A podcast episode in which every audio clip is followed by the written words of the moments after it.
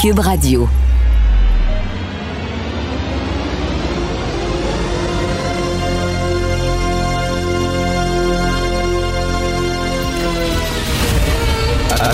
Attention, cette émission est laissée à la discrétion de l'auditeur. Les propos et les opinions tenues lors des deux prochaines heures peuvent choquer. Peuvent choquer. Oreilles sensibles s'abstenir. Richard Martineau.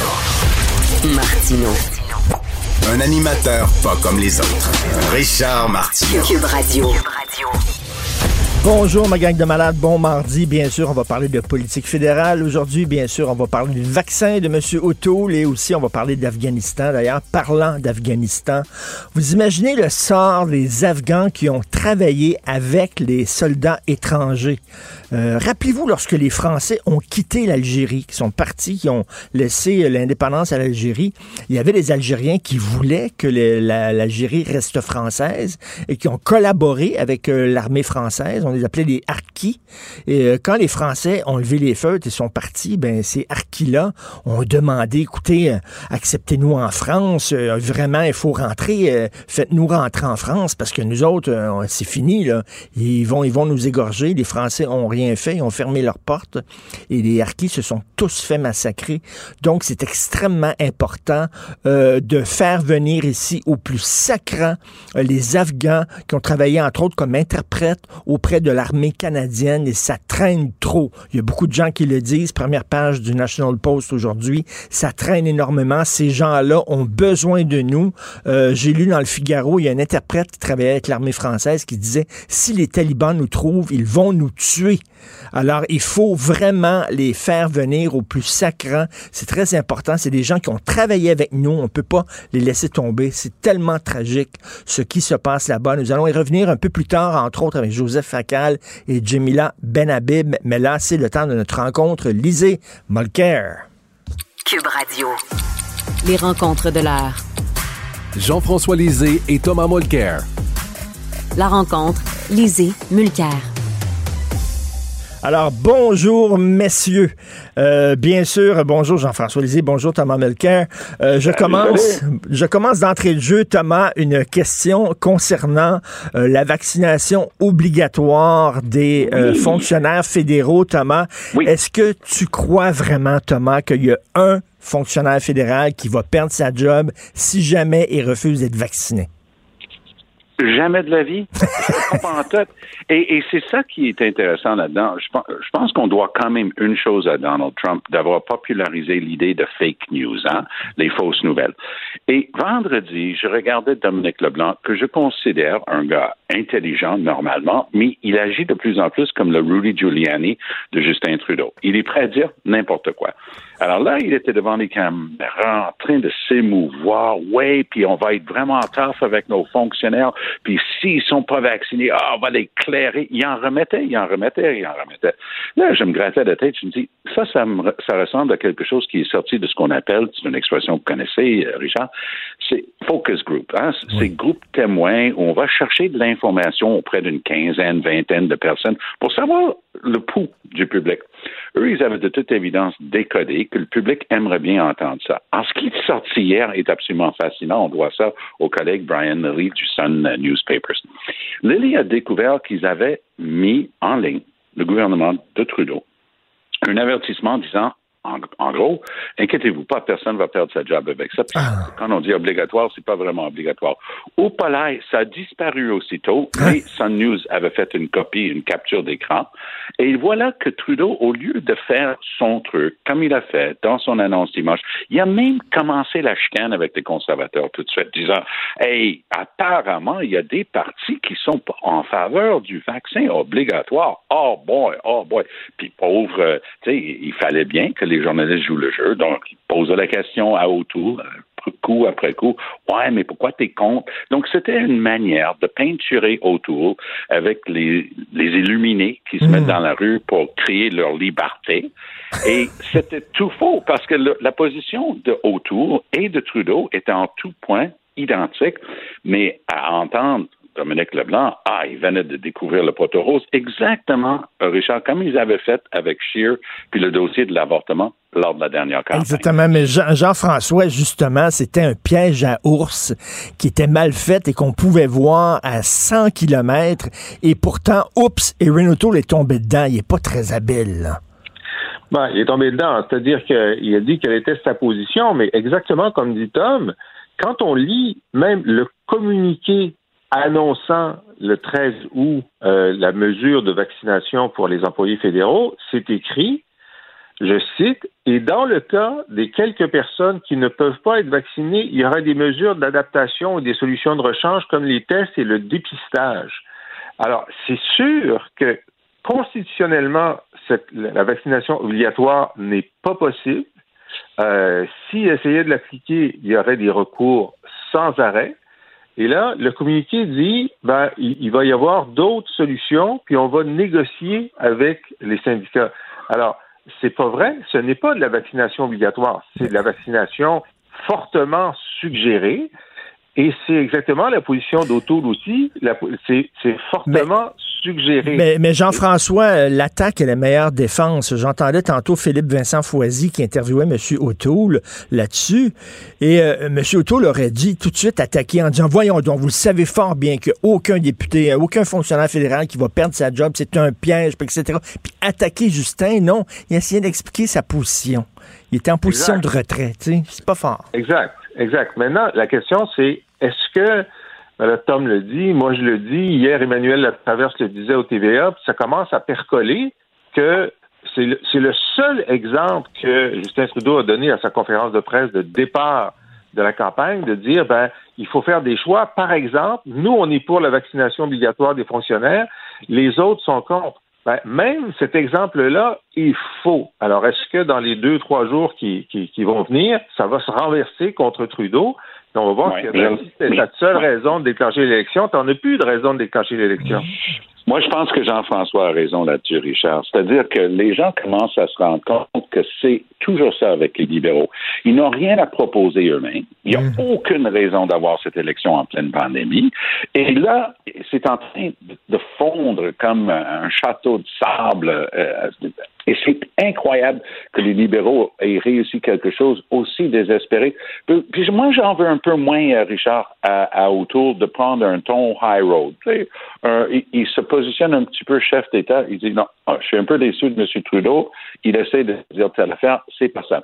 Mais il y a une vieille expression qui dit qu'en politique, lorsqu'on est en train d'expliquer, on est en train de perdre. Donc, je te donne raison là-dessus. Il, va, il faudrait qu'autour aiguise un petit peu ses répliques s'il veut que ça, que ça pénètre. Et Tom, Tom, question euh, que beaucoup de gens se posent. Est-ce qu'il devrait dire tous mes candidats aux prochaines élections vont être vaccinés? Est-ce qu'il devrait obliger? le dire dès le départ. Je pense que ça, c'est quelque chose de son propre ressort. Il aurait pu le mettre compte de la santé publique. Tu peux pas être en train de faire. Tu sais, je regardais Trudeau, il a fait des activités vraiment de, de foule, de bain sa circonscription dimanche. Tu peux pas euh, être responsable et être en campagne électorale et pas être vacciné. Ça se peut pas. Donc, c'est pas une obligation. Personne va perdre sa job. Mais si tu veux être candidat et aller à la rencontre des foules, dans ma formation politique, tu vas être vacciné. Oui, il aurait pu scorer un point avec ça. Jean-François, je lis une partie du programme de Erin O'Toole. Beaucoup de dépenses, hein, beaucoup, beaucoup de dépenses. Tu regardes ça, tu dis, coudon, on dirait que c'est le Parti libéral. C'est vraiment des conservateurs? Il me semble que les conservateurs, c'est il faut être responsable avec l'argent public. Oui, ben, deux choses. Je vais juste revenir brièvement sur cette question de la vaccination obligatoire des candidats. ça, c'est une, autre une question différente. Monsieur O'Toole ne pouvait pas le réclamer de tous ses candidats parce qu'il y a des candidats qui sont contre. Tu comprends? Il il aurait perdu des candidats, il aurait peut-être perdu des députés. On n'est même pas sûr que tous les députés conservateurs vont accepter de se faire vacciner. Alors ça, c'est. Mais c'est pour ça qu'il aurait fallu qu'ils disent qu'il n'en est pas question, qu'ils doivent. Mais Jean-François a raison là-dessus, Richard. Il y, a, des députés conservateurs qui ont dû cacher leur chapeau rouge MAGA, Make America Great Again, oui. Euh, pas, pour la campagne. Mais c'est vrai qu'il y en a qui collent vraiment à cette idéologie d'extrême droite américaine. Mais je pense qu'autour n'a pas le choix. S'il veut se positionner comme un gars qui est plus santé que les illuminés, ben il va falloir qu'il monte. Ben oui, tout à fait. et, concernant les dépenses, euh, Jean-François. alors, j'ai eu exactement la même réaction que toi. J'ai lu ça hier. Bon, j'ai trouvé que la couverture avec euh, Monsieur Muscle, euh, c'est pas pire, c'est intéressant. C'est puis c'était le jour du, défilé de la fierté gay. En plus, il aurait pu y aller comme ça. mais mais écoute, moi, j'ai tous les crédits d'impôt qui sont là. Je me suis dit, Bernard Landry sort de ce quoi, sort de ce corps. Parce que parce que c'est vrai que euh, même s'ils disent qu'ils vont équilibrer le budget puis tout ça, c'est un c'est un budget de dépenses ben oui. imaginatif, tu sais pour euh, euh, les, les, les, premières embauches à la sortie de la pandémie, puis on, on, va te donner un crédit d'impôt pour tes vacances au Canada l'an prochain, puis quand tu vas au restaurant du lundi au mercredi, ça va être moins cher, sauf pour l'alcool. Wow! Jamais j'aurais pensé que ça viendrait du Parti conservateur. Et Tom, Tom, selon toi, est-ce qu'il y a des conservateurs qui vont être fâchés en disant ben là, on n'arrête pas de dire que l'autre est trop généreux avec le chéquier, pour on fait la même chose?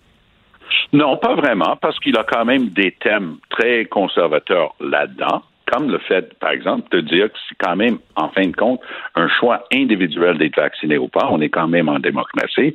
Mais l'autre bout qui est intéressant, parce que constitutionnellement, c'est vrai qu'il peut déchirer les ententes, mais politiquement, ça va avoir un prix, c'est qu'il promet de déchirer les ententes que Trudeau vient de faire avec différentes provinces. On peut penser notamment à Colombie-Britannique, Nouvelle-Écosse qui est en élection. Il dit qu'il va déchirer les ententes sur les garderies. Très intéressant. Il dit qu'il va faire des crédits d'impôt, ce qui aide surtout les gens qui sont un peu plus riches d'habitude. Et là, il dit qu'il va toutes les déchirer. Mais le problème, c'est que Trudeau avait astucieusement promis des milliards de dollars au Québec, et parce que notre système de garderie est déjà monté, est déjà payé. Donc, transfert direct, pas de conditions. Tout un changement d'habitude pour le gouvernement libéral. Voilà que c'est certain, Richard, c'est absolument certain qu'Autour va être obligé de se réviser dans le cas de Québec. Il va dire non, non, le, deal s'applique parce que c'est déjà là, puis on ne fera pas les crédits d'impôt au Québec. Mais dès qu'il dit ça, John Horgan, le premier ministre de Colombie-Britannique, va déchirer huit hmm. chemises. Et il va dire, excusez un deal spécial pour le Québec, alors que la Colombie-Britannique réclame, que c'est un gouvernement NPD qui a la même position que moi j'avais en 2015, on voulait étendre dans le reste du Canada le, modèle québécois. Alors, moi, je pense que Aaron O'Toole va avoir une leçon de politique réelle au cours des 72 mmh. prochaines heures dans le dossier des garderies. Et en terminant, Jean-François, est-ce que l'actualité internationale va s'inviter dans euh, la politique fédérale? C'est-à-dire, il y a beaucoup de gens qui reprochent à Justin Trudeau, c'est la première page de National Post, de ne pas rapatrier euh, assez rapidement, entre autres, les interprètes qui ont travaillé avec l'armée canadienne. Qu'est-ce que tu en penses? Ben, je pense que Trudeau va être dans la même situation que Biden et Macron et Boris Johnson et tous ceux qui, euh, qui, étaient impliqués militairement ou autrement et qui ont effectivement une dette morale envers les gens qui nous ont aidés et qui mm-hmm. sont, en, sont menacés de mort. Maintenant, c'est pas la faute de Trudeau si les talibans ont pris Kaboul en sept jours. Tu sais, si on avait hmm. eu du temps, ça aurait été plus facile à organiser. Là, ça va être extrêmement difficile. Évidemment, c'est, c'est, à Trudeau qu'on va poser la question qu'est-ce que vous êtes en train de faire pour les faire sortir? Pourquoi ça fonctionne pas? Ben, il va dire ça fonctionne autant que pour les autres. Là. On n'est plus hmm. là. Où est-ce que, où est-ce que les, nos, interprètes vont aller frapper? Il n'y a plus d'ambassade canadienne. Je dis comment voulez-vous que j'aille les chercher? Mais il va être sur la défensive là-dessus et c'est, c'est une catastrophe. Mais je dirais aussi simplement que euh, pourquoi tout le monde a attendu le dernier jour pour se lancer à l'aéroport? Moi, je vous dis que si les talibans prennent Québec le lundi, puis Trois-Rivières le mardi, moi, je suis à Montréal, j'attends pas qu'ils arrivent. Mmh. Je pars tout de suite. Mmh. Alors, euh, voilà. Tout à fait. Tom, là-dessus? Moi, je pense que ça va coller à la peau de M. Trudeau, cette histoire-là, pour son inaction. Rappelez-vous ce jeune homme mort sur la plage des, des réfugiés syriens lors de la campagne électorale 2015. Ça a collé à la peau Stephen Harper, son inaction, son refus d'agir pour les réfugiés en sortant, qui sortaient de la Syrie. la même manière ici, M. Trudeau, comme dit si bien Jean-François, il avait du temps. Lorsqu'il avait le temps, il n'a pas agi. Écoute, ça, ne s'invente pas. Les fonctionnaires à Ottawa voulaient que les traducteurs et interprètes qui, qui avaient aidé nos 40 000 euh, membres des forces armées qui ont, combattu en Afghanistan, ils voulaient qu'ils remplissent des formulaires et qu'ils les envoient pour, pour analyse par courriel tu as un pays qui est en train de s'effondrer. Il n'y a plus d'infrastructures. Les gens sont en train de se cacher pour sauver leur vie. Puis les génies de la fonction publique à Ottawa ont inventé des formulaires à remplir. Ça, ça va coller à la peau parce que ça démontre de l'incurie, de l'incompétence crasse, et là, le public va s'en souvenir. Tout à fait. Ben merci, euh, messieurs, et je veux, je veux rappeler aux gens, si vous voulez écouter le balado très intéressant de Jean-François Lisée et lire euh, ses textes parce qu'il commente régulièrement l'actualité, allez sur la boîte à CA. C'est bien ça ton adresse, Jean-François? .com. La boîte La boîte bien sûr, et non pas .ca pour un souverainiste. Merci beaucoup. À demain. Salut. Salut. Bye. Salut.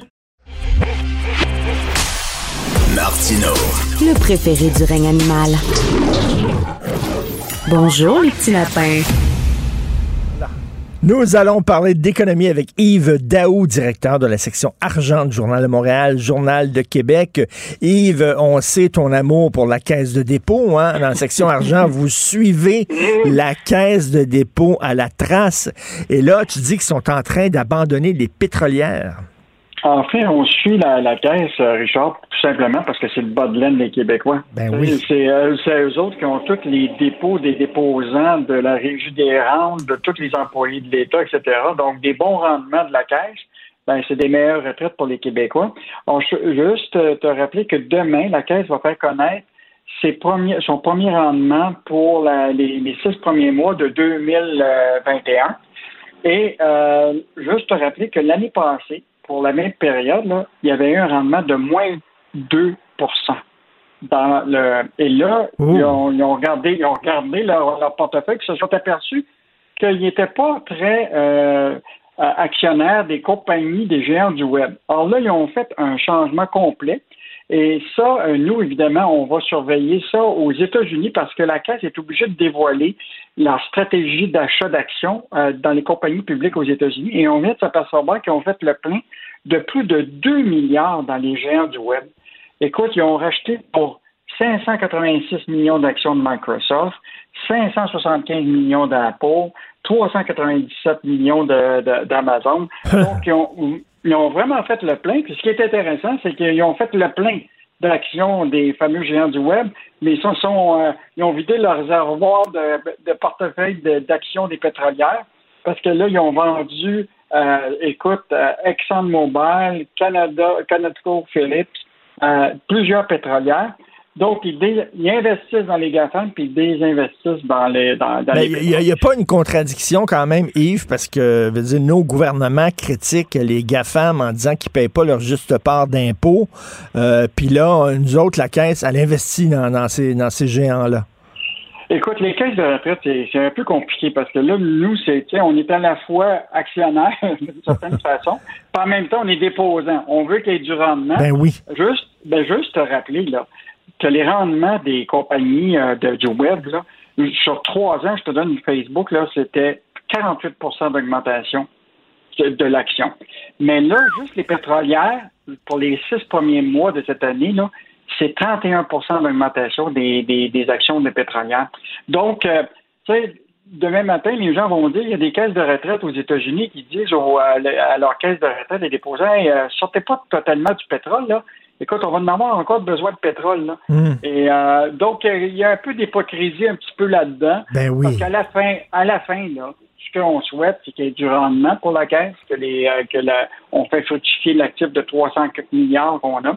Euh, donc, on va voir les rendements demain. je t'en parlerai ben jeudi mais on verra si notre bas euh, a pris de la croissance. Il y a toujours l'hypocrisie. Hein? Les gouvernements disent ça n'a pas de bon sens, vous ne payez pas votre juste part d'impôt, mais le bras financier, par contre, du gouvernement, eux autres, ils ferment les yeux, se bouchent le nez, puis ils investissent dans ces entreprises-là. Eugénie Bouchard, euh, qui est rendue hôtesse de l'air, mon oncle Richard, mon oncle Richard, on dit plus hôtesse de l'air, on dit agent de bord.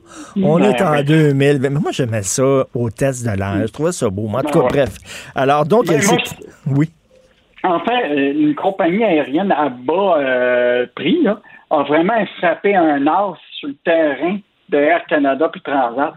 Parce que, bon, s'il y a un moment pour lancer une compagnie euh, à bas coût, c'est maintenant. Parce que là, écoute, les coûts sont meilleur marché pour opérer. écoute, il y a des pilotes qui sont disponibles parce que les lignes aériennes ne sont pas encore totalement actives. Euh, les frais d'aéroportuaire pour ces compagnies-là, ben, sont tout est en baisse. Donc, le meilleur moment pour lancer une ligne aérienne prix, c'est maintenant. Et là, cette compagnie-là euh, vient de frapper vraiment un as en allant chercher euh, Eugénie Bouchard comme porte-parole de Flair. moi, je pense à, mes filles qui sont un peu des milléniaux, puis eux autres, là, sont cheap. Hein? Ils veulent voyager, là, ils vont, ils négocient leur prix de cellulaire le plus bas possible, puis ils négocient, hein. Oui. Là, les compagnies, tu penses-tu, toi, qu'ils vont vouloir aller à Toronto puis payer 500 pièces avec Air Canada? Non. Pour aller à Toronto? Non. Et là, il y a une compagnie aérienne qui s'appelle Flair qui euh, offre déjà, là, Montréal-Toronto, 69 allées. Donc, euh, tu calcules à peu près 130 aller-retour. Vancouver, ça coûte 189 pour aller jusqu'à Vancouver. Wow. Juste pour aller. Euh, et donc, ils sont en opération. Et, euh, et, moi, je pense que ça va donner un. Tu sais, si je fais l'analogie avec, par exemple, le cellulaire, tu sais, euh, quand Vidéotron n'était pas là, les grands de Bell, puis Roger, puis TELUS permettaient de, tu sais, dans le fond, de, de, de, de, de pratiquer, dans le fond, des prix assez élevés. Mais quand Vidéotron est arrivé, tu as vu là, les baisses des prix des cellulaires un peu partout. Ça se passe la même chose dans, le reste du Canada. Donc, tu sais, la concurrence, c'est une bonne chose. Puis, euh, puis moi, je pense que c'est le temps qu'il y ait une compagnie aérienne qui offre, euh, en tout cas, des voyages meilleurs marché. Et ce qui est intéressant, Richard, c'est qu'ils vont offrir des vols à bon prix pour Fort Lauderdale et la Floride à partir de cet hiver. Et donc, check bien ça, les ben là. Écoute, euh, il y a des féministes qui vont dire, là, là vous nous ramenez en arrière, parce que, tu sais, avant, là, les agents de bord, les hôtesses de l'air, il fallait que tu sois une jolie fille, jeune, grande, mince pour être hôtesse de l'air. Puis là, on a cassé cette image-là. Maintenant, il y a des petits, il y a des grands, il y a des gros, il y a des minces, il y a des vieux, il y a des jeunes. Bon, il y a toutes sortes de... Puis là, on revient avec, ben, l'hôtesse de l'air un peu pitoune, un peu jolie, un peu jeune, etc. Il y a peut-être des gens qui vont dire, vous nous ramenez en arrière, là, avec cette image-là. Mais bon, hein, Mais juste, juste te dire, les costumes euh, qui, sont portés, les habits, les uniformes euh, de, de Flair, qui, est porté par Julie Bouchard actuellement, ils ont été conçus euh, par les agents de bord eux-mêmes. Ah oui? OK. Ça fait que, c'est quand même intéressant. Il y a un petit côté vintage. Et tu veux nous parler rapidement de maisons à 350 000 pour régler les problèmes de logement des travailleurs dans le Nord?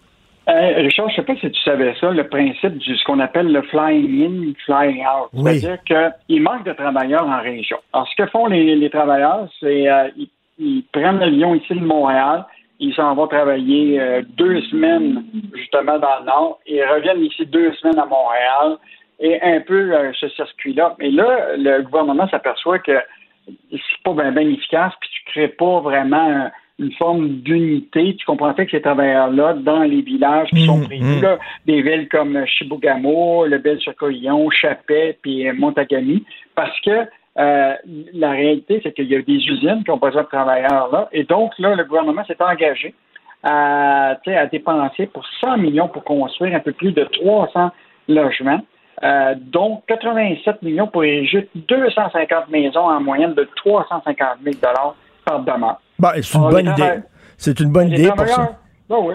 Ben oui, pour ces gens-là qui rentrent et qui sortent, comme tu dis, fly in, fly out. Merci beaucoup, Yves Daou, de la section argent du Journal de Montréal, Journal de Québec, et on se reparle bien sûr euh, demain. Bonne journée. Cube Radio. Cube Radio. En direct à LCN. 8h30 minutes en direct des studios de Cube Radio. C'est l'heure du commentaire de Richard Martineau. Bon début de journée, Richard. Salut, Pierre-Olivier. On se parle de vaccination parce que c'est un enjeu qui s'impose au début de la campagne électorale fédérale. Et selon toi, Aaron O'Toole piétine en ce moment. Il est en train de s'enfarger euh, dans, dans, la plure de banane que lui a gentiment déposé Justin Trudeau avant la campagne. Exactement, un piège à ours hein, que Justin Trudeau vraiment a mis devant Aaron O'Toole parce que est-ce qu'il y a quelqu'un qui croit vraiment qu'il y a un fonctionnaire fédéral qui va perdre son emploi parce qu'il n'est pas vacciné? Voyons donc, écoute là, tu es un fonctionnaire fédéral, tu peux organiser un gangbang dans ton cubicule, je pense, et tu ne perdras pas ton emploi. Écoute, ça m'étonnerait énormément qu'il y en ait un qui le perde, mais bref, écoute, on sait que c'est un piège à à ours, comme tu dis, une pleure de banane. Mais là, Erin O'Toole, qui veut pas vraiment répondre, euh, j'ai le goût de dire, Andrew Scheer sort de ce corps. Souvenez-vous, le débat sur l'avortement, Andrew Scheer, on disait, est-ce que vous êtes pour et contre? Eh. non, mais est-ce que vous êtes pour et... Eh. Oui, oui, c'est ni oui ni non, mais son contraire. On comprenait pas vraiment. Et là, Andrew Scheer, bon, il y a de la difficulté vraiment à se dépatouiller avec cette question-là. Surtout, moi, ce qui, ce qui m'énerve un peu, puis je vais te le dire, c'est qu'il y a de la difficulté à dire tous mes candidats et mes candidates aux élections vont tous être vaccinés. Et ça, c'est de son ressort. C'est lui qui est le chef du parti. Il veut pas le dire. Pourquoi? Ben parce qu'au sein de son parti, Parti conservateur, il y a des gens qui sont anti-vaccins. Il y a des gens qui veulent pas se faire vacciner et ils veulent pas, ils veulent pas se s'aliéner cette partie-là. Tu sais, les partis maintenant sont pognés avec des extrémistes dans leur sein. Le Parti euh, Québec solidaire, par exemple, sont très à gauche. Mais il y a des gens au sein de leur parti, les antiracistes, anticapitalistes, anticolonialistes, anti-toutes, qui sont super, super à gauche. Écoute, là, tellement à gauche, on les voit, je les vois même pas. Ils sont super à gauche. Et du côté des conservateurs, écoute, c'est la même chose. Ils ont des gens très à droite qui, naturellement, devraient être dans le parti de Maxime Bernier, qui, dès que le gouvernement fait quelque chose, il crée la dictature. Liberté! Liberté! Il y en a chez les conservateurs. Ils sont tellement à droite que là, tu regardes à droite et tu les vois pas non plus tellement ils sont loin. Donc, écoute, il est comme pogné avec son aile très à droite. Il veut pas se les aliéner. Donc, ce qu'il fait, c'est il veut pas vraiment parler et c'est un peu dommage. Mettons, ça commence mal, sa campagne pour Erin O'Toole. Et tu as raison, ça nous rappelle Andrew Shears, cette hésitation qui a fini par lui coûter cher.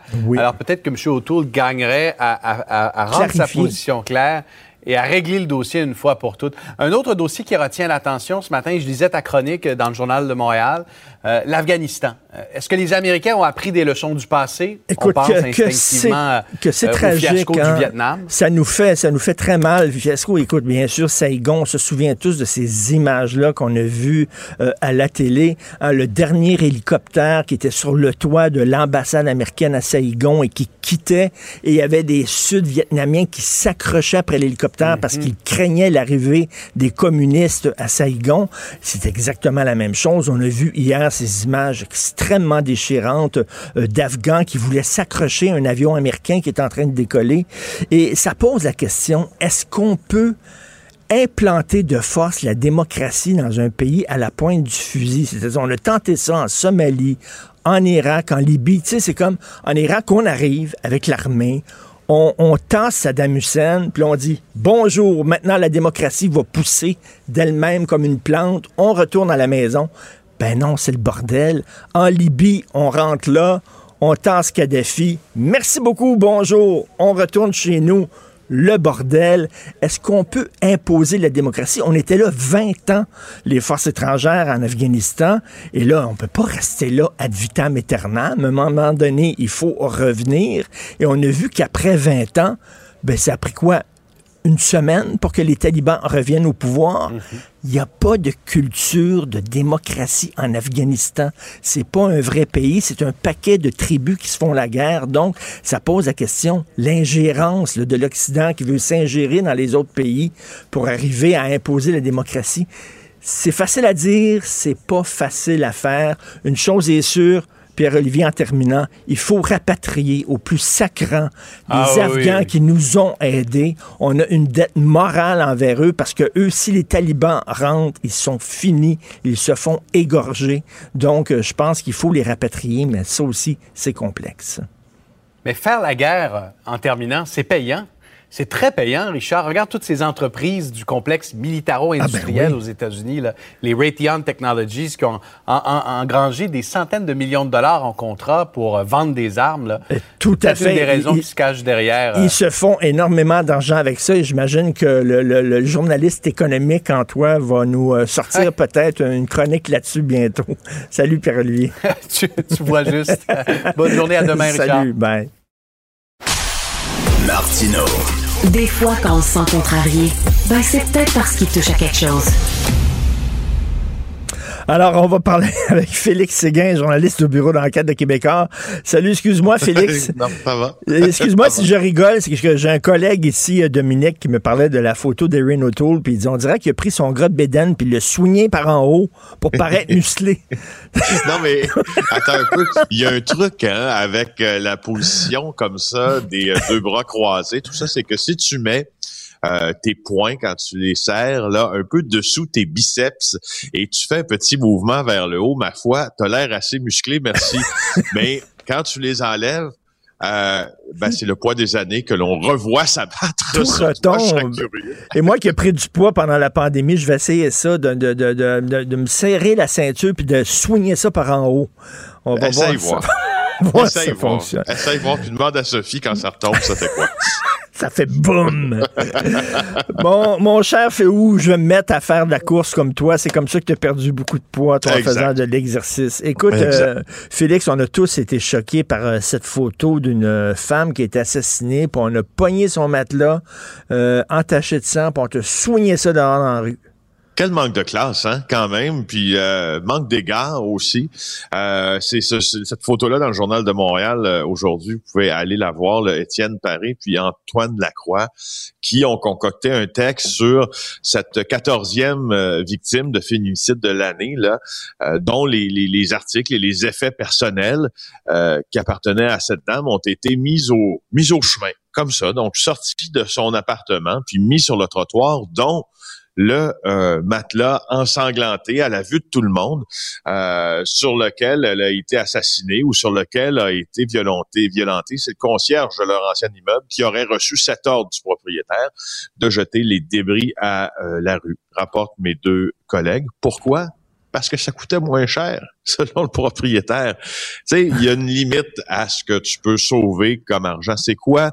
Je veux dire, c'est, ça, ça, ça, ça, nous heurte un peu tous là, de voir qu'un propre... Tu sais, c'est quand on parle de propriétaire, euh, qu'on n'aimerait pas rencontrer, ben avec qui on aimerait ça faire, pas ça, faire affaire, ben c'est probablement ce genre de personne-là. Non, mais la, la, moins cher, c'est tout au chemin. Cette femme, cette quatorzième femme, faut le dire, là, qui a été, qui a été tuée par un conjoint, euh, ben, je sais pas, là, elle a, elle a des frères, des sœurs, elle a de la famille, dire, les autres vont, vont voir ça en, disant, écoute, quel manque d'égard, quand même. Là. Oui, oui, manque d'égard, manque de classe, euh, sais, manque de, manque de bons sentiments, en fait, puis pas juste pour la victime, mais aussi pour son propre voisinage à ce, à ce propriétaire-là. Parce que ce que tu exposes en sortant ces déchets-là, c'est c'est en fait, c'est que tu, on dirait que tu remets devant les yeux du quartier en entier une forme de scène de crime, si tu hmm. veux. Moi, c'est un peu comme ça que je le, je le perçois. Heureusement, euh, euh, la mairesse Juliana Fumagali de l'arrondissement Villeray-Saint-Michel Parc Extension a dit que c'était du grand n'importe quoi, que ça n'avait pas de bon sens de faire quelque chose comme ça. Évidemment, la mairesse peut pas être derrière tous les propriétaires de son arrondissement, puis on sait que dans le quartier Parc Extension, les propriétaires euh, de logements, ce sont pas tous moi, je, écoute, j'en ai fait ben des reportages là, dans le parc extension sur les taudis. Là. Mm. Ce sont pas tous des citoyens modèles en ce qui a trait justement. Euh, ce sont pas tous de grands locataires. Là. Absolument, euh, C'est ça. Alors, euh, mon Dieu, il n'y a pas d'étoile dans son, son cahier. Absolument pas. T'imagines être une femme afghane actuellement, comment ça doit être la, la, la terreur, la peur en disant que les maudits talibans euh, qui nous ont fait vivre l'enfer pendant cinq ans reviennent. Et là, même, c'est salué, c'est Al-Qaïda qui sont tout contents de revoir leur chum. Tu as vu ça? Ils sont rentrés dans un parc d'attractions à Kaboul, puis on fait des tours d'auto-tamponneuses, les talibans. Incroyable. C'est incroyable. Euh, c'est ces seigneurs de ces seigneurs de guerre. Là, moi, je suis euh, scotché là au téléviseur mhm. depuis euh, depuis la prise de Kaboul. C'est même pas une prise de Kaboul parce qu'ils n'ont rencontré aucune résistance en fait, les talibans. Je trouvais intéressant de te citer euh, dans nos, euh, nos articles d'aujourd'hui dans le journal de Montréal, entre autres produits sur notre site Internet, à TVA aussi, les opinions de Jean-François Caron, qui est un professeur de sciences politiques euh, au Kazakhstan. Tiens. Et, et moi, il y a deux choses, il y a deux angles qui m'intéressent. Si tu veux bien, on va, on va parler des deux aujourd'hui. Il y a l'angle opérationnel, la raison pour laquelle les euh, l'armée afghane n'a rencontré aucune euh, résistance. Puis là, ce professeur-là met l'une les erreurs des forces étrangères, pas juste des Américains. La première erreur, euh, à ce qu'il dit, lui, c'est d'avoir négligé la diversification, justement, du nombre de groupes culturels et religieux. Parce que tu l'as bien dit, je t'entendais à LCN, l'Afghanistan, c'est un pays presque tribal. Enfin, il y, a, plusieurs groupes religieux, puis pas juste les talibans, puis plusieurs dialectes plusieurs groupes culturels euh, et, euh, et qui n'ont pas été inclus quand on a centralisé le régime afghan. Alors, euh, ils sont pas empressés de se battre contre les talibans. Tu l'auras, tu l'auras bien, bien vu. Hmm. Puis ce qu'il dit le professeur, c'est qu'ils ont attendu la victoire des talibans avant de prendre les armes pour eux-mêmes, puis reprendre une partie du pouvoir pour eux aussi. Donc lui, il compare cette phase-là au retrait des troupes américaines. Euh, euh, non, pas, pas au retrait des. a, fait une guerre civile comme on a eu en 1980 quand les Soviétiques ont quitté l'Afghanistan. Écoute, je parlais hier avec un ancien militaire de l'armée canadienne qui a fait deux missions en Afghanistan et, euh, il, était extrêmement déçu de voir l'armée afghane baisser les bras comme ça, jeter les armes puis, puis s'en aller. Il a dit, ils ont, ils ont même pas essayé, ils ont même pas essayé de les combattre. Et c'est ça qui est vraiment fâchant, c'est de voir que les talibans quand même euh, euh sont, euh, ont l'appui d'une certaine partie de la population. Ben, c'est quasiment faute de mieux. Puis c'est aussi les investissements qu'on a perdus. Toutes les forces étrangères ont perdu des investissements, dont l'armée américaine qui a investi 1000 milliards de dollars au cours des 20 dernières années. C'est 137 millions de dollars par jour au cours des 20 dernières années, si tu le, si tu replaces ça sur, euh, sur une, écoute. Donc, tout ça pour former une armée qui a, qui a rendu les armes en dix jours. C'est une première, dit-il, ce professeur que je te cite, dans l'histoire militaire du monde, une défaite aussi rapide. Euh, et hmm. euh, je sais pas si tu as vu les images de la prison aussi à Kaboul. Ils ont libéré, les, talibans ont libéré une prison où il y avait 5000 ah. prisonniers et beaucoup de ces prisonniers-là appartenaient soit à Al-Qaïda, soit à l'État islamique. Donc, on est dans mais un... Là, mais là, comme Joseph Facal, on va avoir Joseph tantôt dans l'émission, euh, il écrit aujourd'hui en disant ça, ça va être le playground, mon gars, ça va être le terrain de jeu, ça va être le quartier général de tous les radicaux islamistes au monde là, qui vont tous se rendre en Afghanistan. ils vont accueillir les bras ouverts. J'ai pas vu beaucoup de. Ben, j'ai hâte d'entendre Joseph euh, Facal là-dessus parce que justement, euh, ben, enfin, ce qui, je, regardais, c'est-tu dans Foreign Affairs euh, ce, week-end, il y avait un article, puis il y en a pas beaucoup d'articles qui touchent justement l'instauration possible d'un nouveau califat parce que si c'est ce dont te parle Joseph Facal dont te parlera Joseph Facal ce matin, il aura probablement raison que ce sera le terreau le plus fertile. Donc, dans un nouveau cycle terroriste, à l'instauration peut-être d'un nouveau califat, comme quoi, comme, le califat a été manqué euh, avec la montée de, l'État islamique, on a manqué, disons, notre tête d'opportunité, mais on a quand même réussi à, euh, à créer des groupes qui qui sont venus attaquer le Bataclan à Paris, qui sont venus attaquer hmm. Charlie Hebdo, qui sont venus attaquer euh, la promenade des Anglais à hmm. Nice, qui, qui, qui, qui, qui, mon Dieu, qui ont semé la haine autour d'eux. Alors moi, c'est cette autre question euh, que je me pose, puis c'est cette question aussi qui m'amène sur les fameux interprètes, sur les fameux fixeurs.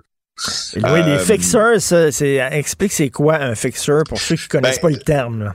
Justement, moi, euh, je peux, je peux te, te, confirmer là que euh, euh, moi-même personnellement, là, j'ai eu la vie sauve là, grâce à des fixeurs. Des fixeurs, ce sont, wow, oui, je, je, je vais te, te, raconter ça dans cette chronique. D'ailleurs, des fixeurs, ce sont des, des gens qu'on, que les journalistes, que les médias étrangers engagent dans un pays pour souvent faire trois tâches. D'abord, nous conduire à travers un pays qui est en guerre d'abord et ensuite euh, traduire les entrevues que l'on a parce qu'il y a par exemple en Afghanistan il y a plusieurs dialectes mais dans d'autres pays aussi. Donc nous les traduire en anglais pour que nous on puisse les retraduire en français parce qu'il faut bien savoir ce qu'on dit.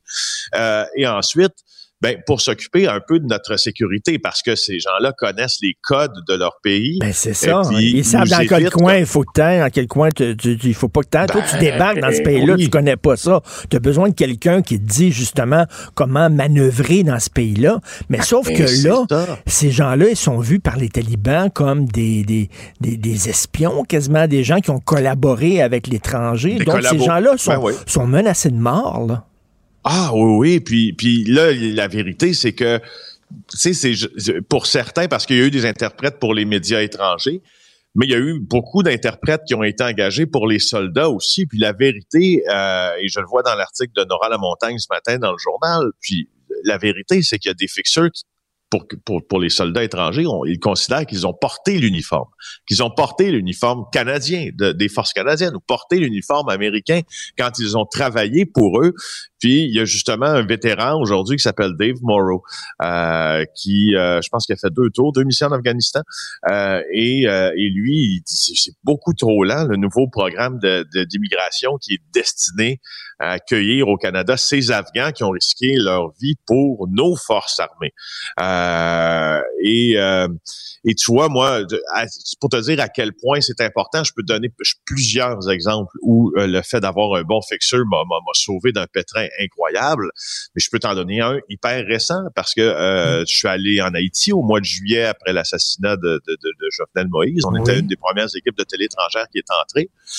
et notre fixeur James euh, qui nous a conduits dans la ville euh, et tout ça, savait très bien que dans, dans, les, dans, le, dans, le bout de l'aéroport, euh, le, le, sur Maïgaté, il y avait, euh, il y avait des, des, problèmes énormes avec les gangs et on pouvait se faire enlever, rançonner à tout moment. Ben oui. Et là, à un moment donné, moi, je dis à James, j'ai dit, j'ai besoin d'aller à cet endroit-là. Il dit, non, Félix, on peut pas y aller. Je dis, moi, écoute, James, je te fais confiance, mais il faut que tu trouves un moyen pour y aller.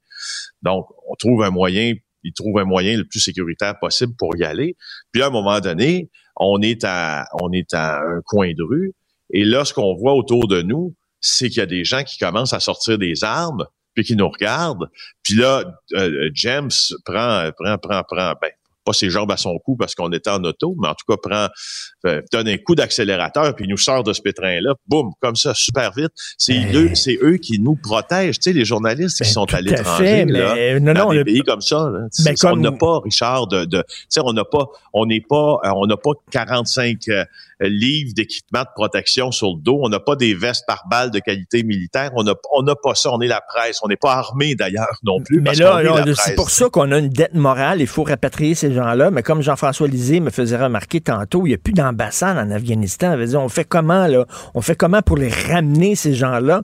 Parce qu'ils nous disent, écoutez, sauvez-nous, sauvez notre cul, parce que les talibans vont arriver, ils vont nous égorger, nous et toute notre famille, parce qu'on est considérés comme des collabos. Écoute, on va continuer cette discussion-là demain. J'aimerais que tu me parles d'autres aventures avec des fixeurs, parce que je suis convaincu que ça intéresse ah, beaucoup nos, euh, nos, auditeurs. Donc, à, demain, Félix. Merci. Ça marche. Salut, bonne journée.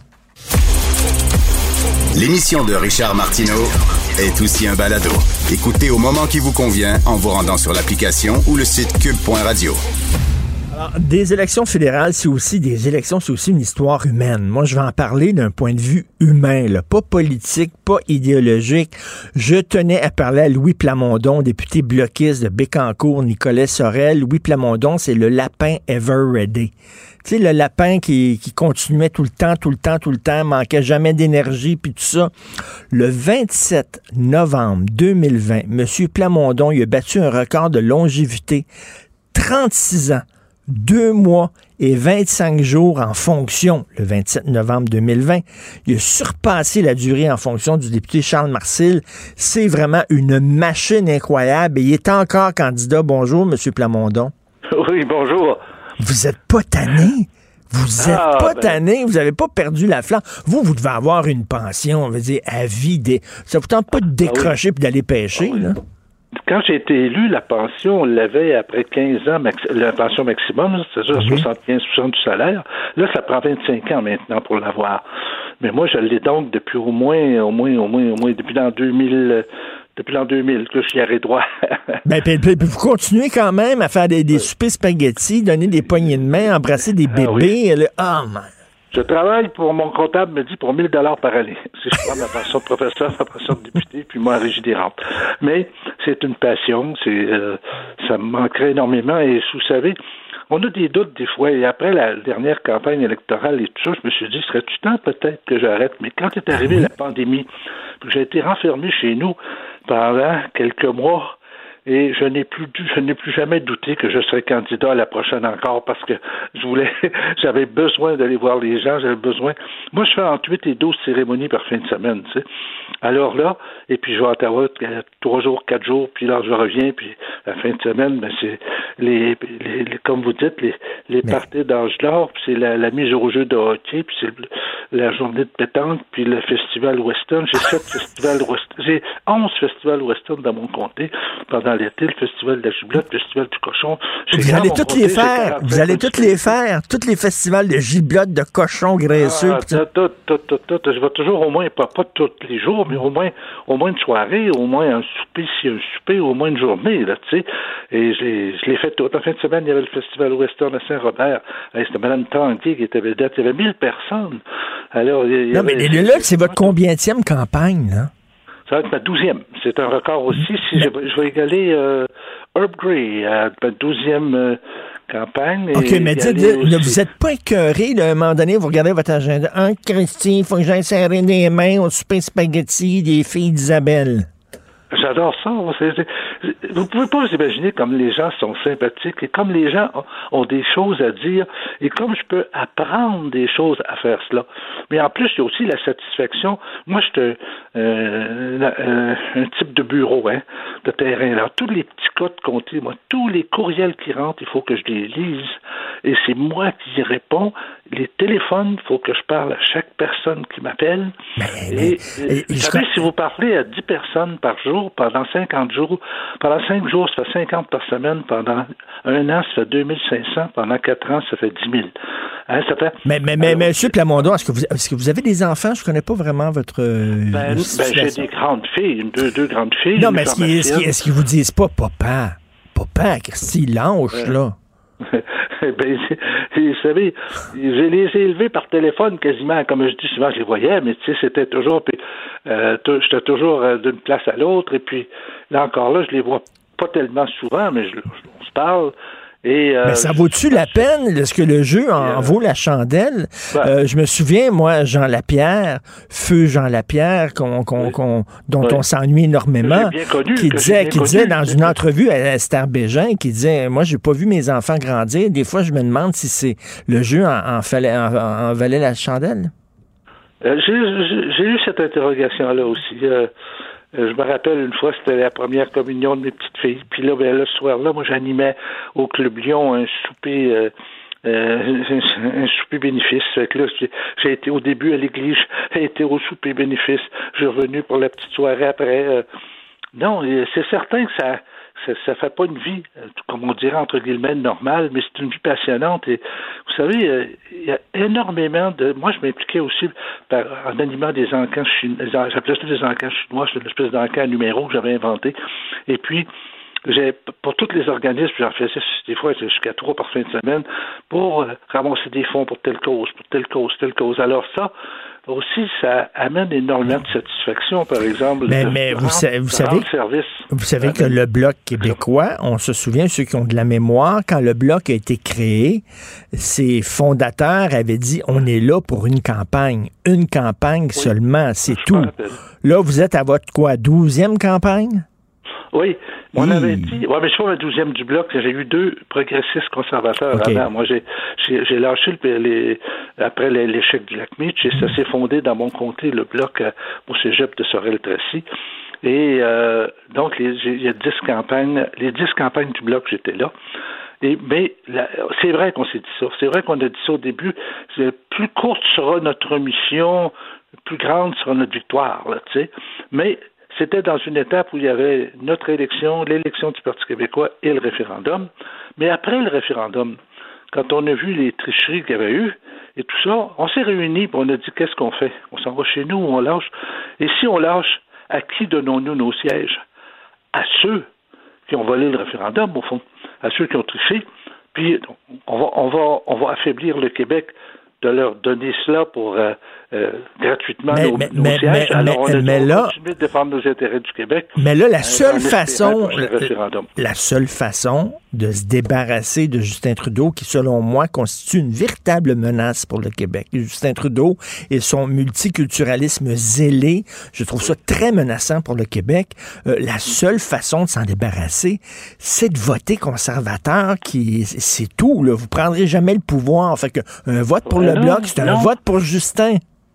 Le voter conservateur, c'est la même chose quasiment que pour les libéraux. Ils sont, sont pas contre le multiculturalisme, au contraire. Oh non, mais ils sont moins pires que les libéraux. Ils sont Ah, moins pires que Ils sont moins les pires libéraux. jusqu'à temps qu'ils arrivent majoritaires. Rappelez-vous le règne d'Harper, à la fin, là, il y avait, il chicanait à- avec Charest, puis il n'y avait plus de, plus de collaboration du tout quand il était majoritaire. Quand il était minoritaire, il était très, très, ja- très, très jasable, comme Trudeau est jasable minoritaire, là.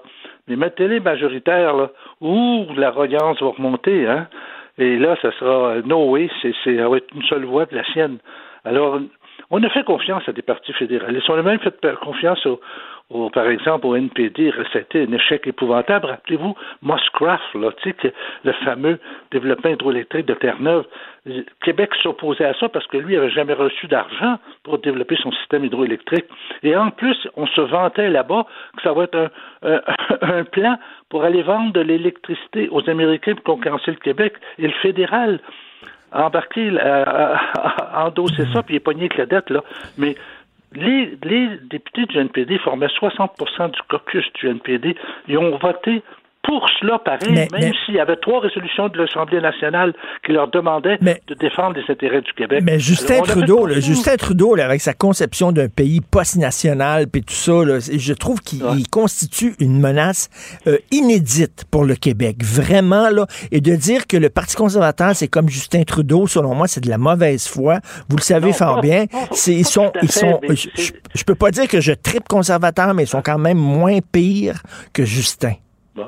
Mais disons cela, mais ça reste qu'il endosse la plupart. Vous avez jamais entendu, par exemple, euh, le chef du Parti conservateur euh, dire qu'il il approuvait le projet de laïcité du Québec. là. Le- le- il l'a pas défendu pantoute, comme, comme Trudeau non plus, puis il n'a pas dit qu'il n'irait pas le contester juridiquement sous la pression de l'Ouest Mais qu'est-ce que des souverains, qu'est-ce que des souverainistes font à se présenter devant un parlement dont ils ne reconnaissent pas euh, la légitimité? On n'a pas d'affaire là. On devrait dire, les souverainistes devraient dire, moi, Ottawa, je veux rien savoir. Je ne reconnais pas ce gouvernement-là, Ah, donc je n'irai pas siéger sur un gouvernement que je trouve illégitime. Bon, on va laisser les voleurs rentrer dans la maison. Voyons donc, on simplement c'est qu'on surveille nos intérêts, puis on réussit, on réussit souvent à faire concéder des choses au gouvernement fédéral envers le Québec parce que on mobilise, exemple, dans le dans le, la- les 15 semaines là, de, de maladie, c'est anormal quand tu as de l'assurance emploi que tu as seulement 15 semaines si tu es malade, si tu as le cancer, tu prends plus que ça. Nous, on a dit que ça prendrait 50 semaines, on s'est battu pour cela, puis à la fin, le gouvernement a concédé à 26 semaines. Bon, on a plein de petites victoires comme ça pour les citoyens, puis aussi des rapatriements de, de pouvoir et d'argent. Pensez-vous, par exemple, que la, ce que ce que la- l'Assemblée nationale sur la langue française, pensez-vous qu'il y aurait un parti à Ottawa, le NPD, les conservateurs ou les libéraux, qui aurait, qui aurait déposé la motion qu'on a déposée, puis qui ont été obligés, parce qu'ils étaient gênés de voter contre, hein, c'était gênant. Il y en a 15, 13, 13 libéraux qui se sont cachés, qui n'ont pas voté, mais du Québec, là, c'est 13 libéraux du Québec, mais les autres, ils ont été pris pour voter pour, parce, euh, parce qu'on les a mis ça sur le nez. Ben, Ben, ben, ben, en tout cas, ben- il y a y, plein de, de- il y a plein d'actions. Mais c'est la question qui va se poser, c'est la question quiz qui va se poser, nationaliste. Est-ce qu'on vote bloc ou on vote conservateur? Je vous souhaite une très bonne, une très bonne lutte, Ils un bon douzième, une bonne douzième campagne. Vous, vous êtes, euh, euh, Dalida disait, je voudrais mourir sur scène. Elle avait une chanson Ah, qui était ça. Vous, vous aimeriez, à la fin, mourir dans un souper spaghetti euh, des scouts de, de Kingston, Ah. Mettons? Mourir de ma belle mort, mais en même temps être député. Bonne cam- Vous avez l'air en forme, en maudit, en tout cas, Ah, M. Plamondon. forme. Je pète le feu. c'est- c'est- euh, Déjà, mon comité est organisé. euh, mes pancartes sont déjà tout installées. euh, ça, part. là. C'est-à-dire que... euh, Ça part. Bon, ben, si, vous- si votre famille... j'ai gagné avec 20 300 de majorité. Si Alors, votre famille euh, va avoir de vos nouvelles, ils n'ont rien qu'à vous regarder à la TV et à vous lire dans le journal. Merci beaucoup, Louis Plamondon. Un plaisir. Bonne journée à Merci, vous. bonne journée. Richard Martineau. Les commentaires haineux prennent certains animateurs. Martineau s'en régale. Alors tiens, c'est l'heure de ma petite montée de lait quotidienne. 14e féminicide, une femme encore qui a été tuée malheureusement par son conjoint. Et si je me fie au nom euh, de cette dame et au nom euh, du présumé agresseur, je crois que c'est, je crois que c'est dans la communauté indienne. Je veux, je veux, parler de quelque chose d'important et dont on parle pas parce qu'on trouve ça délicat. Regardez euh, les 14 femmes qui ont été tuées. Il y a des femmes qui ont été tuées par des euh, Québécois de souche, euh, blancs francophones, il y a des femmes qui ont été tuées, malheureusement, par des gens, par des hommes qui sont d'autres ethnies, d'autres communautés culturelles. Je vous parle de ça parce que toutes les publicités sociétales où euh, on sensibilise les gens euh, à, la violence conjugale en disant euh, il faut pas frapper votre femme, vous n'avez pas le droit de frapper votre femme, c'est un crime, changez vos comportements. Toutes ces publicités-là ne mettent en scène que des hommes blancs francophones de souche. Pourquoi? Pourquoi? C'est comme si les féminicides et la violence conjugale, c'était le fait unique euh, de, la, communauté francophone blanche dite pure laine de souche. Euh, je suis désolé, on est dans une société où on parle de diversité et tant mieux, tant mieux. Et on dit, par exemple, si on fait une publicité du gouvernement encourageant les gens à aller à l'université, par exemple, ben on va montrer, oui, un blanc à l'école, puis on va montrer, oui, une noire, puis oui, une asiatique, qui se promène, ben oui, euh, en disant, ben on vous encourage, ou alors, si on veut euh, féliciter, euh, je sais pas moi, des gens qui ont gagné des prix, des gens qui ont des jobs importants, notaires, avocats, cas, médecins, policiers, etc. On va montrer des gens de différentes communautés. Mais quand c'est le temps de faire un message sur la violence conjugale, remarquez ça, euh, c'est quoi, c'est Robitaille, euh, c'est ça, c'est euh, Robitaille, le comédien qui est dans ces publicités-là du gouvernement. Ça serait bien aussi de parler aux gens de toutes les communautés et de leur dire, ben, la violence conjugale, c'est inacceptable au Québec. Oui, de parler aux hommes blancs de bien sûr, bien sûr, de parler aux Tremblay, aux Gagnons, aux Martineau, euh, ben oui, faut en parler. Il faut parler aux autres aussi, il faut pas les laisser tomber. Il y a des femmes dans certaines communautés qui vivent l'enfer et il faut aider ces femmes-là et il faut parler aux hommes de ces communautés-là. Et comment ça se fait que lorsque c'est le temps de, communiquer un message positif. Là, on est pour la diversité. Là, on est pour la, diversité. Mais quand c'est le temps de communauté, de, parler d'un message négatif, c'est-à-dire de parler de violence conjugale, regardez, si vous êtes, mettons, là, si vous êtes scénariste d'une série télé, puis là, euh, vous parlez soudainement d'une violence conjugale. Un, de vos personnages, c'est une femme qui été battue vous allez prendre un blanc, vous allez prendre, ben oui, le personnage qui abat, c'est certain, ça va être... Mais c'est faux. Il y, en a, il y en a partout, des batteurs de femmes. Il y a des médecins dans toutes les communautés. Il y a des avocats dans toutes les communautés. Ben, il y a des trous de cul dans toutes les communautés aussi. Puis, euh, il y a des assassins dans toutes les communautés. Euh, puis, euh, dire, ben, il faut en parler aussi. Et ça m'énerve, ça. Ça m'énerve et ça énerve beaucoup de gens. Donc, je trouve c'est de laisser tomber ces femmes-là. Et récemment, euh, là, c'est un autre sujet, mais un peu connexe. Récemment, euh, j'ai euh, vu que Old Renfrew, le magasin très prout-prout du centre-ville de Montréal, je pense c'est dans le coin de, la montagne, Sherbrooke et tout ça, Old Renfrew euh, quand tu passes devant un fou, faut pas que tu regardes dans la vitrine parce que ça coûte 20 pièces regarder dans la vitrine. C'est tellement cher, ce magasin-là. Alors maintenant, ils se sont vantés. Ils ont un designer maison à Autrenfrou. Puis il va designer des voiles islamistes. OK? Ils ont annoncé ça. Ils font des hijabs faits à Montréal par Autrenfou que vous pouvez venir acheter dans nos magasins de différentes teintes, de différentes couleurs et tout ça. On fait comme si c'était un accessoire de mode. Regardez là, parlez aux femmes afghanes. Les femmes afghanes, la première chose qu'elles vont devoir faire quand les talibans vont rentrer dans leur village, la première chose qu'elles vont devoir faire, c'est de porter un voile. C'est ça qu'ils font. Les talibans, ils rentrent dans le village. La première affaire qu'ils disent, ils font venir les femmes. Vous allez, à partir d'aujourd'hui, vous voiler. Pourquoi le voile? C'est un drapeau qu'ils plantent sur la tête des femmes pour dire on est là. On est là. C'est une façon de dire, regardez là. Fait que là, ils vont rentrer dans les villages, puis ils vont, là, ces femmes-là vont être obligées. Puis là, nous autres, on dit, hey, c'est cool! Allez chez le Frou, puis ils vendent des beaux voiles islamistes à 250 pièces dans différentes teintes, puis tout ça. C'est incroyable à quel point l'Occident est totalement naïf. Joignez-vous à la discussion. Appelez ou textez le 187 Cube Radio 1877 827 2346. Cube Radio. Les rencontres de l'heure. Gilles Proux et Richard Martineau. La rencontre Proux Martineau. Gilles, vous qui êtes notre Tintin, vous vous êtes promené partout à travers le monde, vous avez vu l'île Noire, le Temple du Soleil, vous êtes allé en Moldavie, vous avez serré la main au Picaros. Est-ce que vous êtes allé en Afghanistan? Gilles? Oui, oui, oui, avec l'armée canadienne, justement. Ah oui? Alors, il n'y a pas de doute, t'es pas mal tombé dessus. T'as pas mal touché à tous les pays que Tintin a foulé. Mais euh, la question qu'on peut euh, se poser, mon cher Richard, ce matin, est-ce que les Afghans sont invincibles?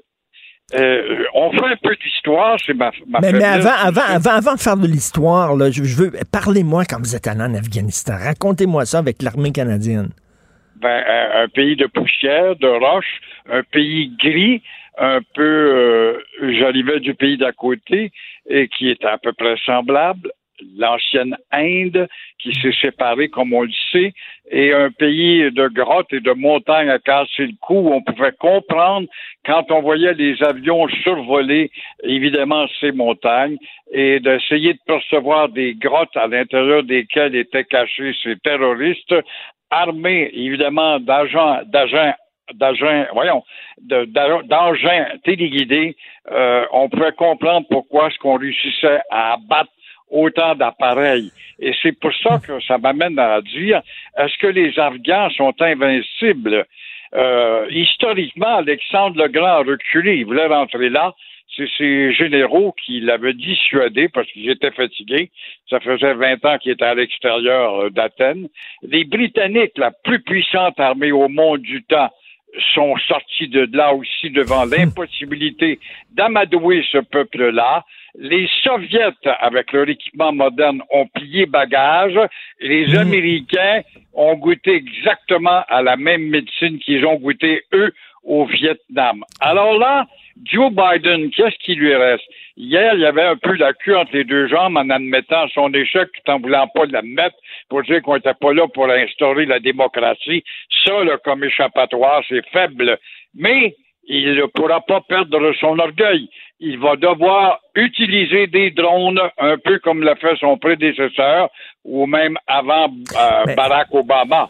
Mais, mais Gilles, j'ai bien aimé votre survol en disant, lorsqu'on pense à ça, c'est vrai, des armées, là, l'armée britannique, l'armée américaine, l'armée russe, ils se sont tous, euh, ils sont tous revenus la queue entre les deux jambes. Pourtant, tabarnouche, les Afghans, je suis désolé, mais c'est des paysans avec des sandales puis un drap à la tête, là.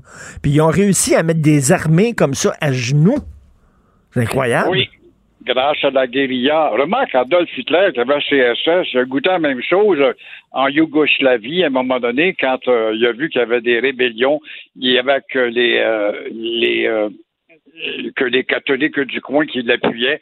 M'a envoyé mes SS, ça va me prendre deux semaines de régler ça. Euh, T'as affaire à des pays qui vivent dans des, des casernes et des montagnes et qui, pour eux, le mode de vie primaire est institutionnalisé. Alors pour cela, il faudrait qu'il y ait une armée de terre qui ratisse le territoire de long en large, du nord au sud, ce qu'on ne ferait pas pour des raisons de coût et de perdre des boys. Alors les Américains, quand ils perdent des boys, ben ça amène des manifestations dans les rues de Washington. Alors ils sont allés avec l'équipement hmm. sophistiqué, mais qui atteint pas. Alors là, ça va être sans doute les drones mais euh, on s'aperçoit d'une chose. Il ne faut pas oublier que ce pays-là aussi a la bénédiction de la Russie actuelle, pourtant ils ont combattu les Russes, et de la Chine. D'autre part, euh, l'Occident pèse de moins en moins, et je te disais justement, tu sortais le nom d'un intellectuel qui disait que l'Occident, avec son petit pourcentage d'influence dans le monde, pèse de moins en moins, et cela ben, ça fait de l'Occident un bloc de perdants. Puis là, euh, Gilles, euh, vous vous êtes promené, je reviens là-dessus, partout à travers le monde, vous avez vu des pays qui n'étaient pas démocratiques. Vous dites, la démocratie, là, on peut pas l'implanter de force en arrivant là, en débarquant avec des fusils. Vous allez être démocrate. Il faut que ça fasse partie des racines du pays, de leur mémoire, de leur passé, de leur culture. Puis veut dire, la greffe, des fois, appogne, puis la greffe, appogne pas. Puis il y a plein de pays qui ont essayé d'implanter la démocratie de force en Afghanistan ça ne fonctionne pas. Puis là, je parlais à un militaire canadien, et tabarnouche, on était là pendant 20 ans, on a essayé de les aider, on s'est retiré, puis là, ça a pris une semaine pour que les talibans rentrent. Ils se sont même pas battus, ils ont même pas essayé de se battre. Voilà, même l'armée régulière qui est supposée d'être entraînée par euh, des Occidentaux euh, n'est pas motivée avec l'équipement ultra-moderne, un peu comme l'armée du Sud-Vietnam qui avait été armée par les Américains. Et tu dit quelque chose de très bon, c'est dans c'est pas dans leur culture, c'est pas dans leurs racines mais pour eux autres, la démocratie, c'est un chef qui a le moindrement de panache, mm. qui va attirer 50, 60 000 personnes sur une place publique. Ils vont dire, c'est ça, la mm. démocratie directe. C'est un peu ça que Castro administrait justement aux Américains quand il réunissait un million de personnes sur la place de la Révolution. Il disait, la voilà, la vraie démocratie. Alors, euh, votre démocratie à vous, on s'en fout. C'est une philosophie qu'on n'adopte pas. Ben, c'est ça. Nous autres, on dit, c'est le meilleur système, c'est fantastique. Oui, nous autres, on on pense ça, mais il y a des pays, nous autres, ils disent ça, c'est pour vous autres. Nous autres, on a notre système à nous autres qui n'est pas la démocratie. Puis essayer de nous arrêter de nous forcer ça dans la bouche. On n'en veut pas. Ben, il y a une, phrase très drôle. Vous savez qu'il y a une différence entre une démocratie et une médiocratie, parce que la démocratie est devenue une médiocratie, ou une différence entre une médiocratie et une dictature. C'est que dans la dictature, tu fermes ta gueule, c'est moi qui mène, puis dans la médiocratie, gueule tant que tu veux, c'est moi qui mène. Exactement. c'est la même chose. Mais c'est tragique là, de voir les, les femmes afghanes qui doivent avoir une peur terrible parce qu'on le sait, les talibans, quand ils vont entrer, ça va être épouvantable pour ces femmes-là. Elles vont devenir des esclaves sexuels, elles vont devoir se voiler, euh, retourne à la maison, lâche tes études. Ça va être triste. En plus d'être le plus gros exportateur de drogue au monde. Oui, exactement, tout à fait. Le plus gros exportateur de drogue. Puis avec les ventes qu'ils font, ben ils s'achètent des armes, euh, des armes sophistiquées, entre autres, pour abattre des avions. Et là, on a vu qu'Al-Qaïda sont tout contents. Ils ont applaudi parce que leurs frères talibans ont gagné. Pour eux autres, c'est une victoire. On a réussi à mettre les forces alliées à genoux et l'Occident s'affaiblit. Voilà la conclusion. Tout le temps. Alors, euh, on va parler maintenant d'élections euh, fédérales. Euh, Trudeau qui se vante d'avoir donné des gains au Québec, vous trouvez qu'il pousse pas mal?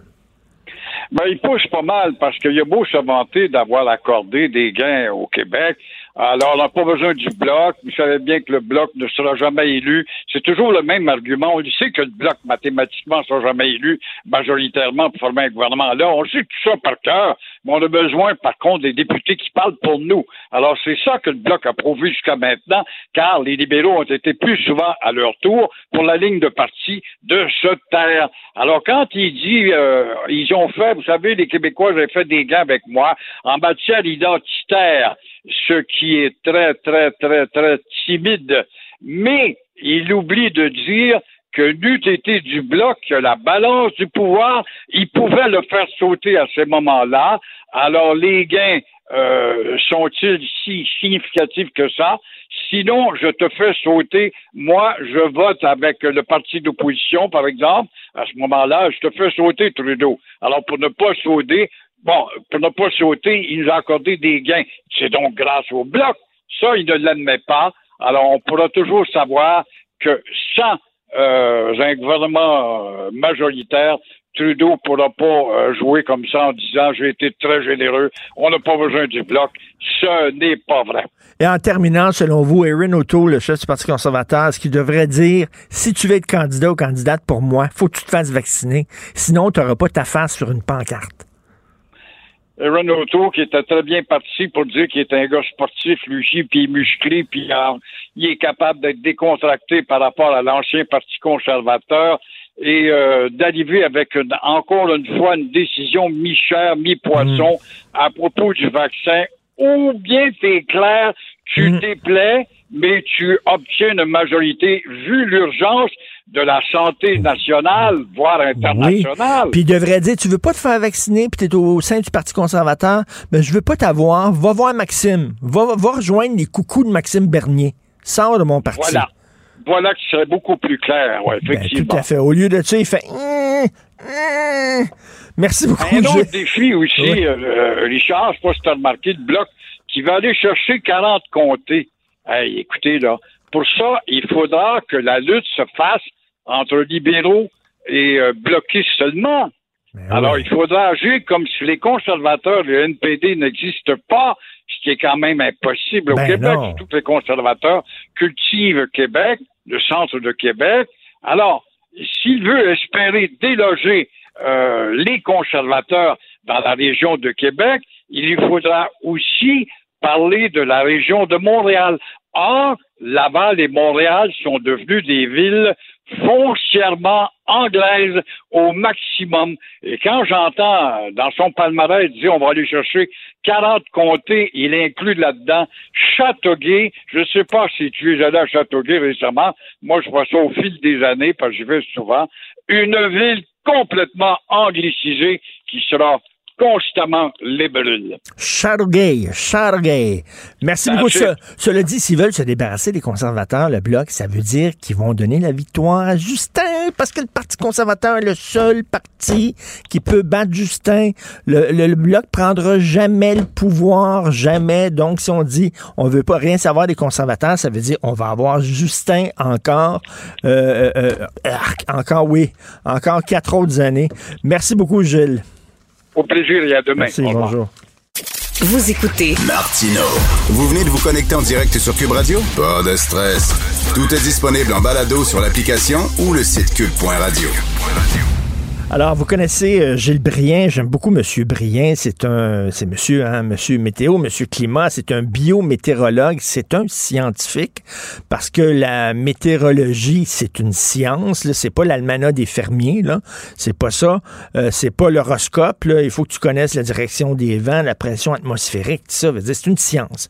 Et Monsieur Brien, en tant que scientifique, a publié un texte que moi je trouvais très intéressant dans le Devoir, où il dit que le processus scientifique et le consensus scientifique est très mal compris par la population. hein. Les gens disent, ben regarde, les scientifiques, là, entre autres, sa COVID, ils s'obstinent entre eux autres. Ben, ça veut dire qu'ils savent pas ce qu'ils disent. Ça veut dire que toutes les opinions sont valables.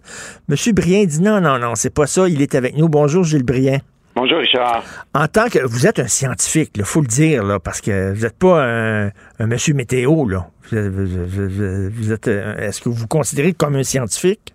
Ben oui, écoutez, la, météorologie, c'est la science du quotidien. C'est la science qui intègre la géographie, les mathématiques, la physique des nuages, euh, la chimie, l'informatique. On n'arrête pas euh, les. euh, Il y a peut-être mille et une sciences là dans la météorologie.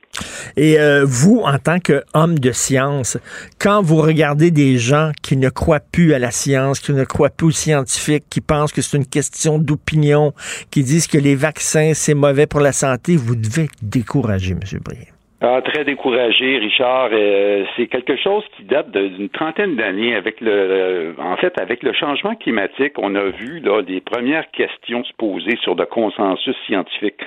Peut-être euh, faire une parenthèse en premier. La météorologie, c'est une science, mais pas pour tout le monde, hein, parce que je vais poursuivre, je vais faire du pouce avec ce que Gilles Proulx a dit. Les talibans, vous savez qu'en en 99 à Kaboul, quand ils ont investi l'université de Kaboul, le premier département qui a été saccagé par les talibans talibans, ça a été le département de météorologie. Ah oui? ben oui, pour eux, la météorologie, là, c'est de la sorcellerie. Alors, ils ont tous les records, les ordinateurs, tout ça a été complètement euh, dévasté. Euh, puis ils s'en ont débarrassé. Il n'y a plus d'observations pendant une douzaine d'années ensuite. Il a fallu attendre des Américains là, pour avoir des observations météo. il y en a un, il y en a un qui sort de la grotte, là, puis met son doigt dans la bouche, puis il lève le doigt dans les airs, puis il dit là, il va pleuvoir. C'est ça, ça? Ben, euh, écoute, il y a plusieurs religions, Richard aussi, euh, qui voient mal ça, là, dénombrer les nuages. Dans la Bible, dans le Deutéronome, c'est écrit tu n'observeras pas les nuages pour faire des prédictions. Alors moi, quand j'avais des témoins de Jéhovah qui venaient cogner chez nous, souvent je leur montrais les premiers, les textes sacrés. Là, euh, je suis au départ, je suis donné. Donc la, la science, ça divise les gens depuis le début des temps, là, parce que c'est le savoir, puis le savoir, c'est dangereux. Euh, là, mhm. avec la COVID, on le voit là, présentement, le débat, la question du débat pour ce qui est du euh, passeport vaccinal se pose. Beaucoup de politiciens aimeraient qu'on en débatte. Euh, et ça, ça me, ça me coupe les jambes. C'est comme essayer de débattre sur la loi de la gravité ou essayer de débattre sur la cause de la tuberculose. à quoi ça nous amène? Est-ce que c'est simplement un trait de société? On sait que les Québécois, on est très latins, on aime ça parler, discuter. Les Français aussi sont comme ça. Euh, alors, faut faut échapper au piège là, de, de, de simplement vouloir euh, euh discuter de choses comme euh, un ange, là, combien que ça pèse sur une, une, épingle, euh, des questions qui n'ont pas de réponse. Mais ben, c'est ça, puis, la, la, la, la, gravité, la loi de la gravité, c'est pas une question de, d'opinion, là, j'y crois ou j'y crois pas. C'est, euh, est-ce que, est-ce que, moi, je trouve que la pandémie, le bon côté, s'il y en a un, c'est que ça agit comme révélateur. Moi, je, je ne savais pas qu'il y avait autant de gens qui étaient sceptiques, qui ne croyaient pas à la science. Vous, est-ce que vous avez soupçonné ça? Est-ce que vous soupçonniez qu'il y en avait autant de gens au Québec comme ça? Ben, disons, quand on, pardon, quand on est placé devant un problème dans la vie, on a le choix, là, tomber dans le déni ou ben non dans la fuite euh, ou essayer de lutter pour résoudre le problème. Euh, mais euh, quand il s'agit d'un problème aussi complexe, là, quand c'est une problématique scientifique comme le COVID ou le changement climatique, ben, se retrancher dans nos croyances, c'est le premier réflexe de tout le monde. puis malheureusement, on retrouve des automatismes là, qui datent, de, on, remonte dans le temps du Moyen Âge pratiquement, parce qu'on va se fier à nos sens, la vue, le hmm. toucher, euh, tout ça pour euh, essayer d'accaparer la, s'accaparer la réalité. Mais la réalité là, euh, disons qu'elle se cache beaucoup, hein, parce que vous savez la, la Terre est plate pour les gens là qui ont jamais été sur le bord de l'océan voir un bateau là. Quand vous voyez un bateau s'éloigner à l'horizon, vous allez voir en premier disparaître le fanion, le drapeau, le mât, le devant du bateau. C'est le signe que le bateau s'éloigne sur une surface qui est sphérique. Ben oui. Euh, on le sait depuis l'humanité, depuis euh, euh des Grecs pratiquement que la Terre euh, est, pas plate, là. Mais malheureusement, ben, le consensus scientifique, c'est quelque chose qui prend des, centaines, des milliers d'années à se concevoir. Mais il y a des gens qui disent qu'ils comprennent pas. Regardez, les scientifiques s'obstinent entre eux autres, mais, mais ça fait partie du processus scientifique, ça, de dire on n'est pas on n'est pas d'accord sur tout. Ben oui, tout à fait, Richard. Ça, c'est le point central parce que le texte que j'ai publié, en fait, j'ai répondu à une réplique euh, dans le devoir d'un professeur euh, de politique, sciences politiques qui euh, cherche la vérité. beaucoup de gens confondent la science avec la religion. On veut la pure vérité absolue. Elle n'existe pas en science. Ce qu'on fait en science, c'est qu'on émet des hypothèses. Les hypothèses sont testées ensuite sur les cinq continents. Puis on, essaie de se concentrer sur l'hypothèse la plus solide. Mais il y a toujours un petit euh, un nombre ou un pour cent ou de dans, toutes les sciences là, il y a un petit peu de controverse, même le changement climatique, c'est pareil. On a vu euh, les années 2005-2010 là, c'était là qu'on l'avait le gros débat sur le, consensus scientifique sur le réchauffement climatique. Il y avait encore des associations euh, de sciences qui euh, qui étaient plus ou moins d'accord, mais quand on fouillait les journalistes surtout, on se rendait compte que c'était des scientifiques reliés surtout à l'industrie du pétrole, c'était des ingénieurs, des géologues, des gens qui n'ont aucune connaissance en sciences du climat, mais qui ont une opinion, par contre. Puis ça, cette opinion-là, ils vont vous la passer dans la gorge. Est-ce que selon vous, est-ce que selon vous, euh, après une fois que ça va être derrière nous, la pandémie, euh, on a vu qu'on est capable de réagir rapidement, on a trouvé un vaccin rapidement, on s'est pris en main, il y a eu des mesures sanitaires, on a changé nos habitudes. Est-ce qu'il va falloir faire ça avec les changements climatiques? Est-ce qu'on est capable de, de, de réagir comme, comme on le fait face à la COVID? Ben, c'est une bonne question. Il faut attendre malheureusement d'être touché par le changement climatique pour euh, mhm. modifier notre opinion. C'est la même chose avec la COVID. On voit des centaines de reportages de gens là, qui étaient opposés à la vaccination et qui, après avoir eu la COVID ou quelqu'un dans leur entourage, ben, ils changent d'idée.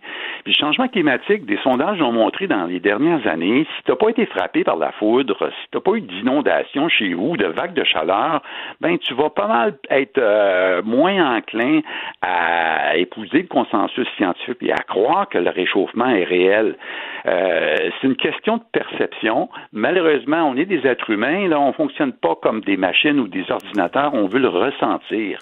Et euh, ce qu'on ressent, ce qu'on ressent la plupart du temps, c'est simplement nos convictions profondes, nos croyances quand elles sont confirmées par ce, qu'on voit, ce qu'on observe. Donc, ce qu'on observe dans les journaux, quand on lit euh, sur Internet, on cherche toujours de l'information qui va nous rassurer, qui va confirmer ce qu'on croit inconsciemment. C'est un, un, billet cognitif qui est bien connu des psychologues. Euh, c'est comme ça qu'on fonctionne, les humains, jusqu'à temps, par contre, mm. qu'on voit euh, l'auto, là, comme le chevreuil, là, on voit l'auto arriver, puis là, mm. euh, on a le choix, on se du chemin ou bien on, euh, embarque euh, dans le consensus aussi, puis on change d'idée. En tant que scientifique, vous connaissez certainement Carl Sagan. Carl Sagan, c'était le plus grand vulgarisateur scientifique à son époque, dans les années 70-80. Et juste avant de mourir, Carl Sagan a publié un livre qui est très peu connu, qui s'appelle The Demon Haunted World, le monde hanté par le démon. Et il disait, je vois, moi, on assiste à un recul de la science et à une montée des superstitions, euh, des croyances superstitieuses. Et là, c'était, je vous parle, dans les années 90, que Carl Sagan, il, veut dire, il se retournerait dans sa tombe de voir ce qui se passe. Et, il était prophétique, là. Ben oui, d'autant plus Carl Sagan croyait à l'existence d'un monde extraterrestre, de civilisation à l'extérieur de la Terre. Dans ce temps-là, avant les années 2000, il y avait encore euh, dans les milieux scientifiques beaucoup de gens qui disaient bon, ça existe, les secoupes volantes puis les extraterrestres, comment ça se fait qu'on n'a jamais vu? Donc, on avait plus ou moins euh, un consentement de tout le monde là, mais à cause de la, découverte des exoplanètes, on a pratiquement 5000 euh, qu'on a découvert depuis à peu près 10 ans. Ben là, les gens sont vraiment, on est rendu à un point où c'est impossible à nier l'existence ailleurs dans simplement la galaxie d'une autre planète équivalente à la Terre. Mais là, tu poses la question, euh, Richard, euh, comme Carl Sagan a posé. En fait, euh, c'est le rôle des médias aussi, c'est important là, pour ce qui est de la, la, culture scientifique. Et malheureusement, les médias jouent pas toujours le rôle qu'il devrait jouer. On l'a vu avec l'entrevue de Radio-Canada accordée au docteur Raoult mm. euh, par Stéphane Bureau. Ben, les, généralement, les, les journalistes, bon, par euh, souci de donner les, d'être éthique, bon, on va donner le même temps d'antenne à ceux qui, euh, qui arrivent avec des faits réels, puis ceux qui s'opposent avec simplement des, des convictions. Ça vous, a, ça vous a mis mal à l'aise, cette entrevue-là avec le docteur Raoult? Ah non, pas du tout. Moi, j'ai trouvé ça intéressant. Mais ce qui m'a j'ai trouvé surtout embarrassant, c'est les gens qui vont demander que les médias donnent plus euh, de place à des propos ou des opinions qui ont aucun consensus hmm. scientifique, mais qui, par souci de pas vouloir passer à côté de la vérité, d'un coup, on dirait des choses. Euh, bon, dans le cas de la réaction que j'ai eue dans du monsieur euh, en sciences politiques de l'université d'Ottawa, ben, c'est que il craint qu'on passe à côté de la vérité si on donne pas parfois le micro à des gens qui n'ont pas de consensus scientifique, qui ont des, euh, des hmm. vérités à dire, mais ils n'ont pas été vérifiés, la vérité. Ben, moi, je dis non. je dis carrément, euh, c'est, c'est de la bouillie pour les chats, disait Alcide Ouellette. Alcide Ouellette, c'est un des premiers météorologues au Québec. Et euh, bon, on se parlait souvent, on avait vraiment cette même euh, ce même problème-là avec euh, la plupart du temps.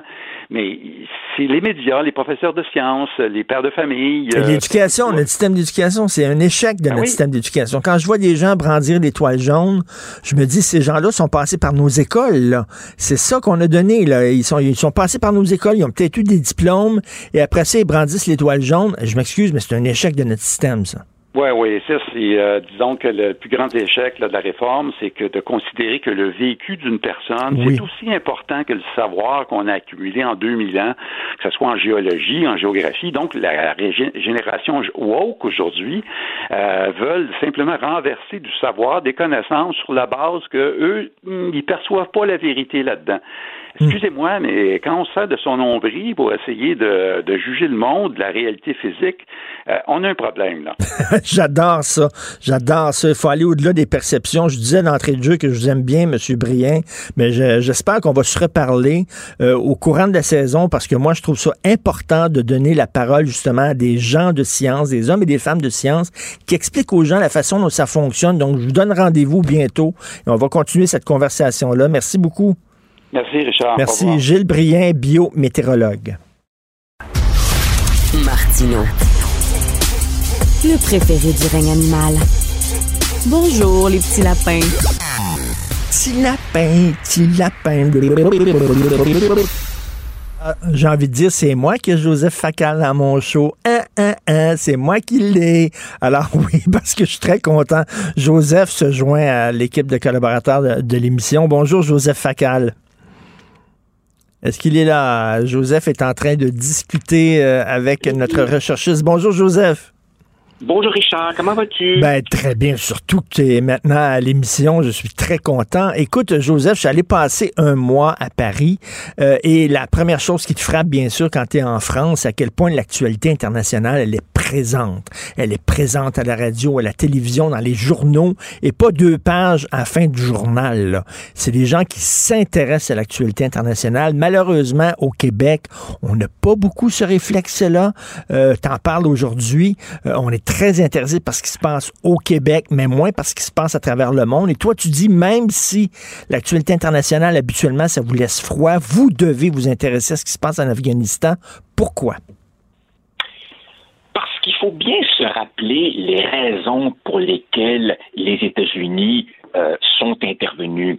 Je ne veux pas nécessairement défendre euh, le président Biden qui en partie hérite euh, d'une crise, mais fondamentalement, il n'a pas tort de dire wow, wow, wow on n'est pas vraiment rentré en Afghanistan pour y implanter une démocratie de type occidental. Nous avons été en Afghanistan pour éradiquer une menace précise qui est que Ben Laden était terré dans les montagnes là-bas et que l'Afghanistan était la base à partir de laquelle Al-Qaïda planifiait, équipait, entraînait des terroristes qui ensuite venaient chez nous. Et cette raison-là, elle restait, si tu veux, valide. C'est la suite, évidemment, qui s'est euh, euh, qui qui s'est euh, gâtée. Mais fondamentalement, les Américains ont été là pour neutraliser une menace immédiate. Ensuite, évidemment, se pose une autre question éminemment plus complexe, qui est celle que tu abordes ce matin. Est-ce qu'on peut implanter une culture démocratique d'exportation dans un pays qui n'a rien à voir avec l'Occident. Ça, c'est un vrai débat. Alors, tu vois, à partir du hmm. moment où nos sociétés à nous sont menacées par des terroristes, ben oui, on a un devoir de les traquer et de les neutraliser. Mais là, là, euh, l'Afghanistan, on a vu qu'Al-Qaïda sont tout contents, saluent euh, avec fierté et bonheur le retour de leurs frères talibans. Là, ça va devenir le, le quartier général, le terrain de jeu des islamistes. Là je lis, je lis euh, de, manière un peu euh, étonnée, navrée, euh, depuis quelques heures, quelques jours, des gens dire on verra comment les talibans se comportent. Ben Ils ont donné un certain nombre de garanties. Franchement, ben franchement, Richard, ça fait 20 ans, 20 ans que les talibans attendent ce moment. Ça fait 20 ans qu'ils attendent que le fruit soit mûr. Quand on a cette détermination, quand on a cette ténacité, quand on a ce sens de la durée proprement millénariste, à l'opposition, à la différence évidemment de nos petites démocraties qui ne fonctionnent que par cycles électoraux de quatre ans, est-ce que tu penses que ces gens regardent des sondages comme nous?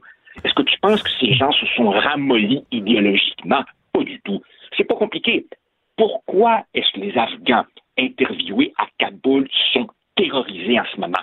Pourquoi ces scènes apocalyptiques à l'aéroport? Parce qu'eux n'ont aucune illusion. Ils savent ce qui s'en vient.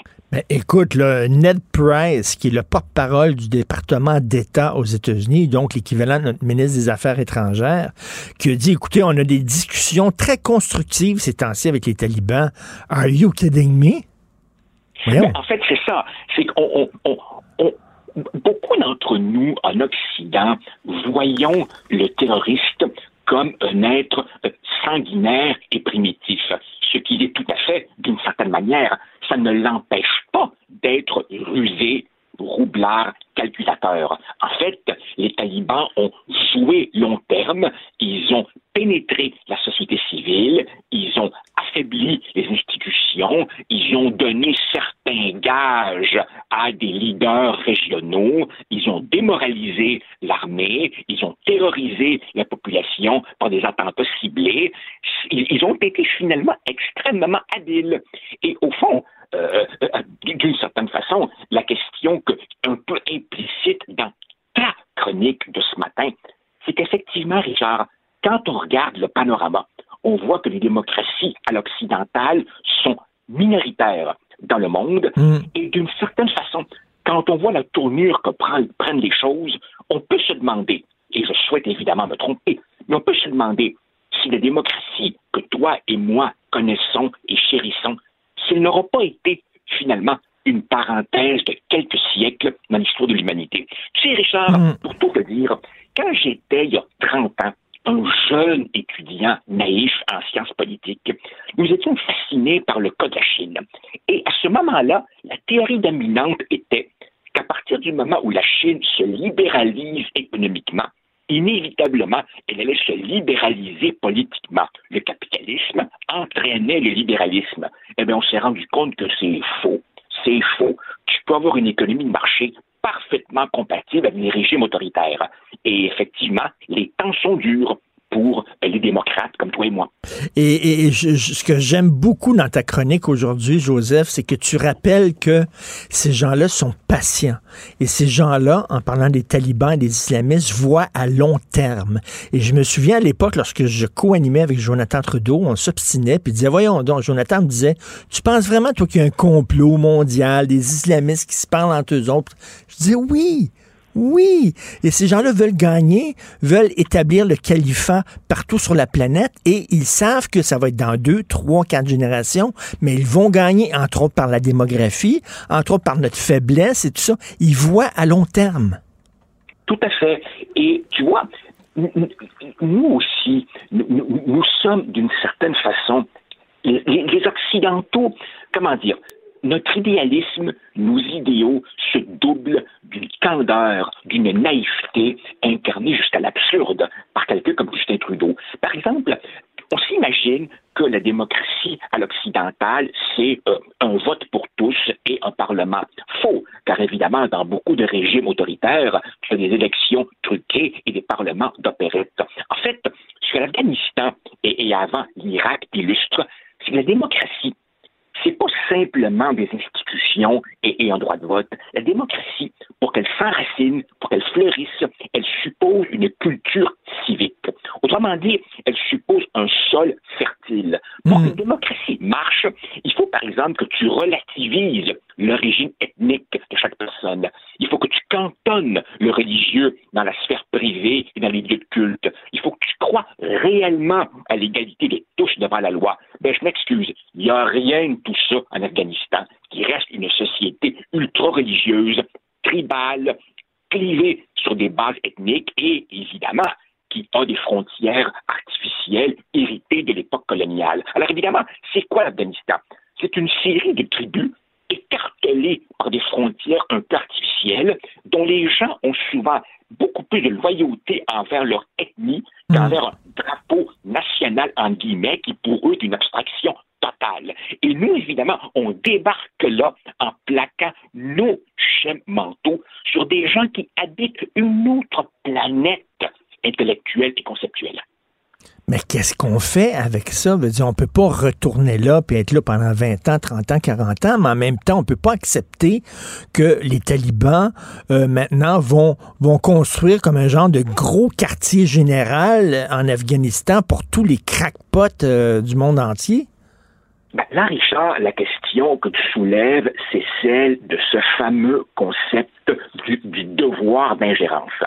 Et il est vrai que des cas comme l'Afghanistan, comme, l'Irak, sont d'une certaine manière emblématiques d'une espèce d'arrogance occidentale, d'une sorte d'impérialisme vertueux. Bon, cela dit, attention, moi je crois qu'il faut garder vivant le concept de devoir d'ingérence dans deux cas précis. Par exemple, dans les cas de crise humanitaire, lorsqu'il y a un génocide, par exemple au Rwanda, par exemple dans l'ancienne Yougoslavie, là, oui, je crois que des puissances ont le devoir d'intervenir pour porter assistance à des peuples en train de se faire massacrer. Et là, évidemment, les frontières n'ont plus de, de, signification. Et l'autre cas, c'est quand dans un pays X ou Y se prépare, se trame, s'organise, se planifie ce qui est une menace pour notre sécurité, une menace claire, évidente, documentée. Et là, évidemment, c'était le cas. L'Afghanistan était la base d'entraînement. Si bien que, pour répondre à ta question, au fond, tout ça pour ça, 20 ans plus tard, on revient à la case de départ. Et Eh si, rapidement, on a des implications selon lesquelles les talibans hébergent, protègent, financent, entraînent euh, euh, euh, des, des- des terroristes qui viendront ensuite semer la mort chez nous, va se reposer la question d'une nouvelle intervention. On n'en sort pas. On n'en sort pas.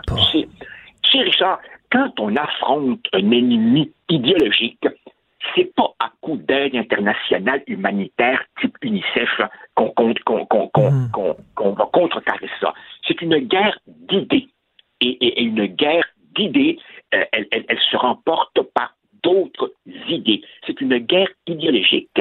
C'est même une guerre civilisationnelle et il faut se départir de tout angélisme et de toute naïveté. Et, tu parlais de génocide, Joseph. Les gens, les gens le savent peut-être pas, mais lorsqu'on reconnaît qu'il y a un génocide dans un pays, on se doit, par les ententes internationales, d'intervenir. On a une obligation morale d'intervenir.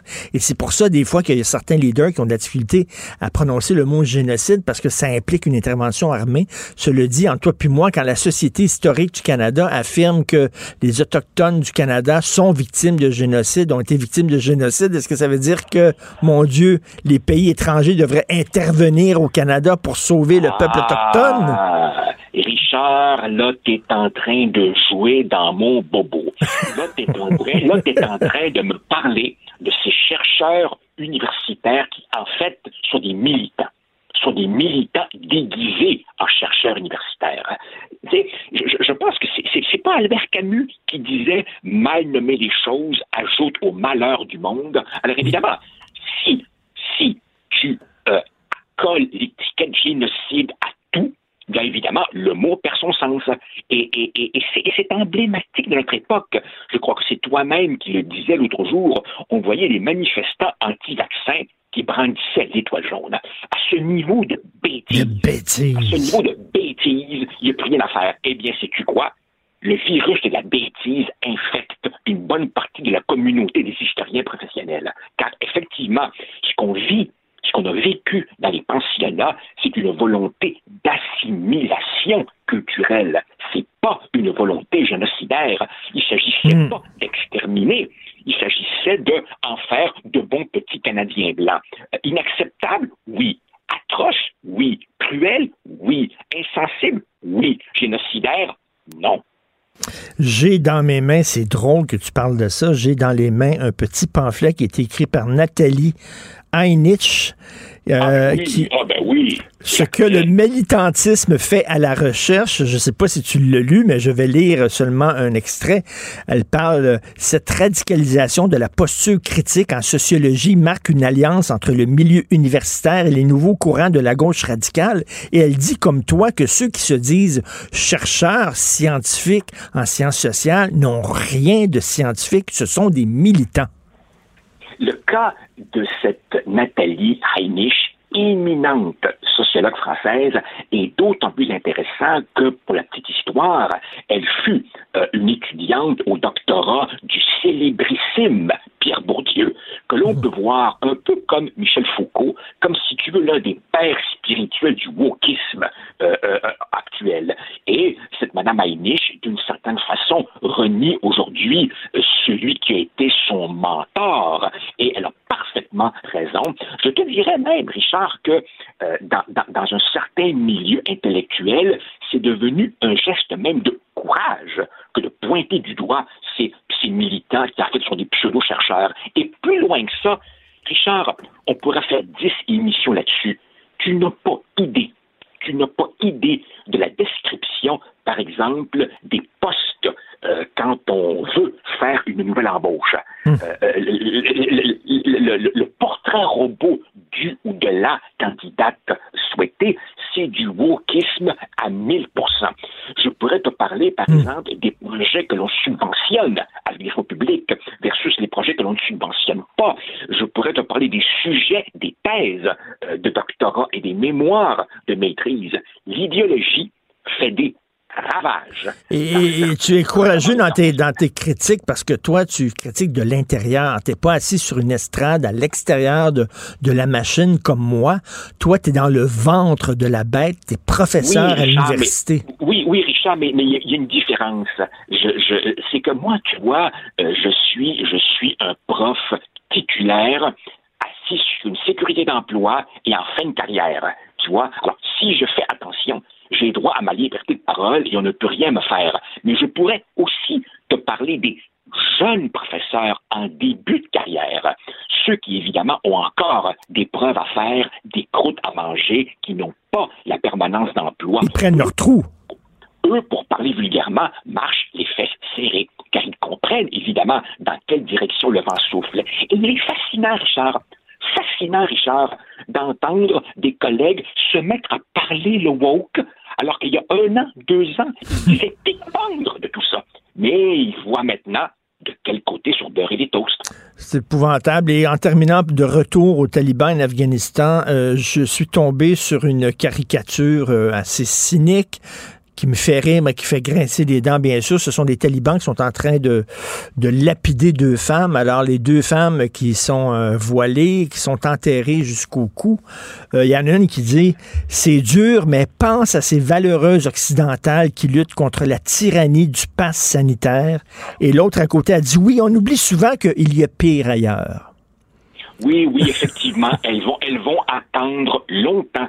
Ces pauvres Afghanes, elles vont attendre longtemps le- la, la, la bienveillance et la sollicitude de nos féministes québécoises anti-loi 21. Malheureusement, écoute, ça va être un plaisir, je le sens, de te parler euh, régulièrement à l'émission. Merci beaucoup d'être là, Joseph. Puis euh, il faut lire absolument ta chronique aujourd'hui. Merci. Ben, merci à toi pour l'opportunité. Merci, c'est gentil. À bientôt. Salut. Martino. Pour l'instant, nos avocats nous disent que tout est beau. Cube Radio. Les rencontres de l'heure. Mathieu Boccoté et Richard Martineau. La rencontre Bob Côté Martineau. Alors, il est encore euh, jet lag, mais un petit peu moins qu'hier. Il a fait quand même un dodo. Salut, Mathieu Boccoté. Bonjour, ça va? Oui, très bien. Écoute, euh, Mathieu, tu vas faire quoi pour les élections? Est-ce que tu vas aller voter à l'ambassade canadienne en France? Ah, mais bien évidemment, j'aurai le plaisir immense de mettre dans l'urne un bulletin québécois, un bulletin national, un bulletin nationaliste dans l'urne. Ça va me faire plaisir. OK. Je vais m'obstiner avec toi. canadienne en France. Je vais m'obstiner avec toi, OK, aujourd'hui, parce que c'est un peu plus en forme qu'hier. Écoute, euh, qu'est-ce que je sais que tu vas voter bloc, c'est pas un secret pour personne. Qu'est-ce que des souverainistes, qu'est-ce que des séparatistes font à Ottawa? Pourquoi on veut siéger à un Parlement dont on ne reconnaît pas la légitimité, qui nous enfonce dans la gorge une constitution que nous n'avons pas signée? Qu'est-ce qu'on fait à Ottawa? On devrait juste dire, on veut rien savoir, on se présente pas là. Ben, alors, premièrement, la Constitution de 1982 ne nous aurait pas été imposée aussi facilement si Pierre-Éliott Trudeau n'avait pas disposé de 74 députés sur 75 au Québec à ce moment-là. Ensuite, donc, en tant que tel, nous sommes dans le Canada pour l'instant. Je m'en désole, mais puisque nous y sommes, nous avons tout intérêt à faire valoir nos intérêts dans ce régime. Ça, c'est une question de fond. J'ajouterais, avant d'arriver aux arguments circonstanciels, que partout dans les pays occidentaux plurinationaux, où on a une minorité nationale ou une nation minoritaire qui est prise dans un ensemble qui, dépasse, qui la dépasse, qu'on pense aux Catalans, qu'on pense aux Basques, qu'on pense aux Écossais, eh bien, ils ont tous des représentants d'un parti nationaliste à l'intérieur des institutions fédérales. Donc, ils veulent voter pour leurs propres représentants dans, ou si c'est pas fédéral, euh, ou une décision commune, disons ça comme ça. Donc, c'est une stratégie, les Irlandais étaient comme ça aussi avant leur indépendance, qu'une petite nation cherche à faire valoir ses intérêts dans l'ensemble global, c'est une question de survie pour ne pas se dissoudre dans les catégories politiques des grands partis pan-canadiens dans notre cas. Dernier argument bien prosaïque, il suffit de regarder des sondages au Québec pour constater une chose, sauf dans la région de Québec, le parti qui peut battre Justin Trudeau, qui est une chose fondamentale, le parti qui peut battre Justin Trudeau dans le Québec francophone, c'est le Bloc québécois. Alors qu'on soit indépendantiste ou non, si on veut battre les libéraux fédéraux, à tout le moins si on veut limiter la croissance de Trudeau, à tout le moins si on veut l'empêcher d'avoir un majoritaire, tout ça nous conduit à cette idée que le Bloc ben. québécois, encore une fois, chacun vote pour qui il veut, mais il y a une logique, une rationalité à voter pour le Bloc québécois, à la fois sur le fond des choses et dans la dynamique présente de la dynamique actuelle. Je pensais ça avant. J'ai voté Bloc aux dernières élections fédérales. Euh, là, je trouve que le danger, la menace d'un autre gouvernement euh, euh, Trudeau est tel, je trouve que c'est vraiment un danger, est tel que je pense voter conservateur pour le sacré dehors. Regarde, le Bloc prendra jamais le pouvoir. Si on veut se débarrasser de Trudeau, il faut voter conservateur. Et c'est pas vrai que conservateurs et libéraux, c'est la même chose. C'est pas vrai. Le Parti conservateur est moins pire que le Parti libéral du Canada tu as tout à fait raison que c'est pas la même chose. Euh, effectivement, l'un est moins pire que l'autre, ça je te l'accorde sans souci. Le problème est pas le suivant, qu'un vote est, est, individuel évidemment, mais il correspond à des tendances sociales, des tendances sociologiques, des tendances politiques. Or, que tu le veuilles ou non, et d'ailleurs que je le veuille ou non, qu'on le veuille ou non, si les sondages nous disent un minimum de vérité sur la réalité des choses, les Québécois qui ne veulent pas voter Trudeau, pour l'instant, massivement, vont voter pour, les, pour le Bloc québécois. Donc, on est dans un moment où les libéraux, eux, ce qu'ils espèrent, c'est diviser le vote nationaliste québécois en convaincant les Québécois, de, les nationalistes québécois de voter soit conservateur, soit de bloc, donc de diviser l'opposition bleue. J'ajoute une chose, c'est que les Québécois font leur part pour battre Trudeau en votant pour le Bloc. Que les Canadiens anglais fassent la leur en votant pour les conservateurs, et on se retrouvera dans un scénario où on aura un gouvernement minoritaire conservateur à Ottawa qui s'appuiera sur le Bloc québécois, qui pourra porter les revendications du gouvernement euh, Legault, et on se retrouvera peut-être dans un gouvernement fédéral ouvert à, euh, à certaines revendications du gouvernement québécois. Mais en ce moment, au Québec, vu les préférences électorales, je dis, si les sondages disaient qu'en gros, les conservateurs sont en meilleure position pour battre les libéraux au Québec que de battre le, que, le bloc, ben, je te dirais, tu as raison de ce point de vue. Tu as raison, euh, le bloc, circonstanciellement, les conservateurs peuvent battre les euh, libéraux.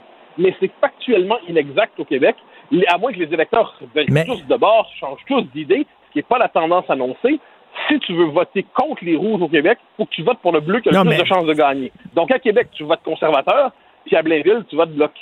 Mais factuellement, factuellement, un vote pour le bloc, c'est un vote pour Justin Trudeau. Ça, ça, ça, garde Justin Trudeau au pouvoir. On va dire, le seul parti qui peut le dégommer, c'est le Parti conservateur. Donc, un vote pour le Bloc équivaut à un, gouvernement libéral minoritaire. C'est ça? Non, bien sûr que non, bien sûr que non, parce que dans les faits, dans les faits, factuellement, j'y reviens, c'est qu'un vote pour prendre un vote pour le bloc, c'est un vote pour le bloc, un vote pour les libéraux, c'est un vote pour les libéraux, un vote pour les conservateurs, c'est un vote pour les conservateurs. Bon, une fois qu'on a dit ça, il faut simplement voir que la vie politique, sauf exceptionnellement, s'organise rarement autour de trois pôles. Elle s'organise essentiellement autour de deux pôles. Donc, il y a le Parti rouge. Quand les rouges savent pour qui voter cette fois-là, ils vont voter les fédéralistes, les libéraux, la wokerie. Ils savent pour qui ils vont voter. Ils vont voter pour les libéraux fédéraux, puis il va y avoir quelques-uns qui vont voter NPD, les, les plus archi-woke, disons ça comme ça.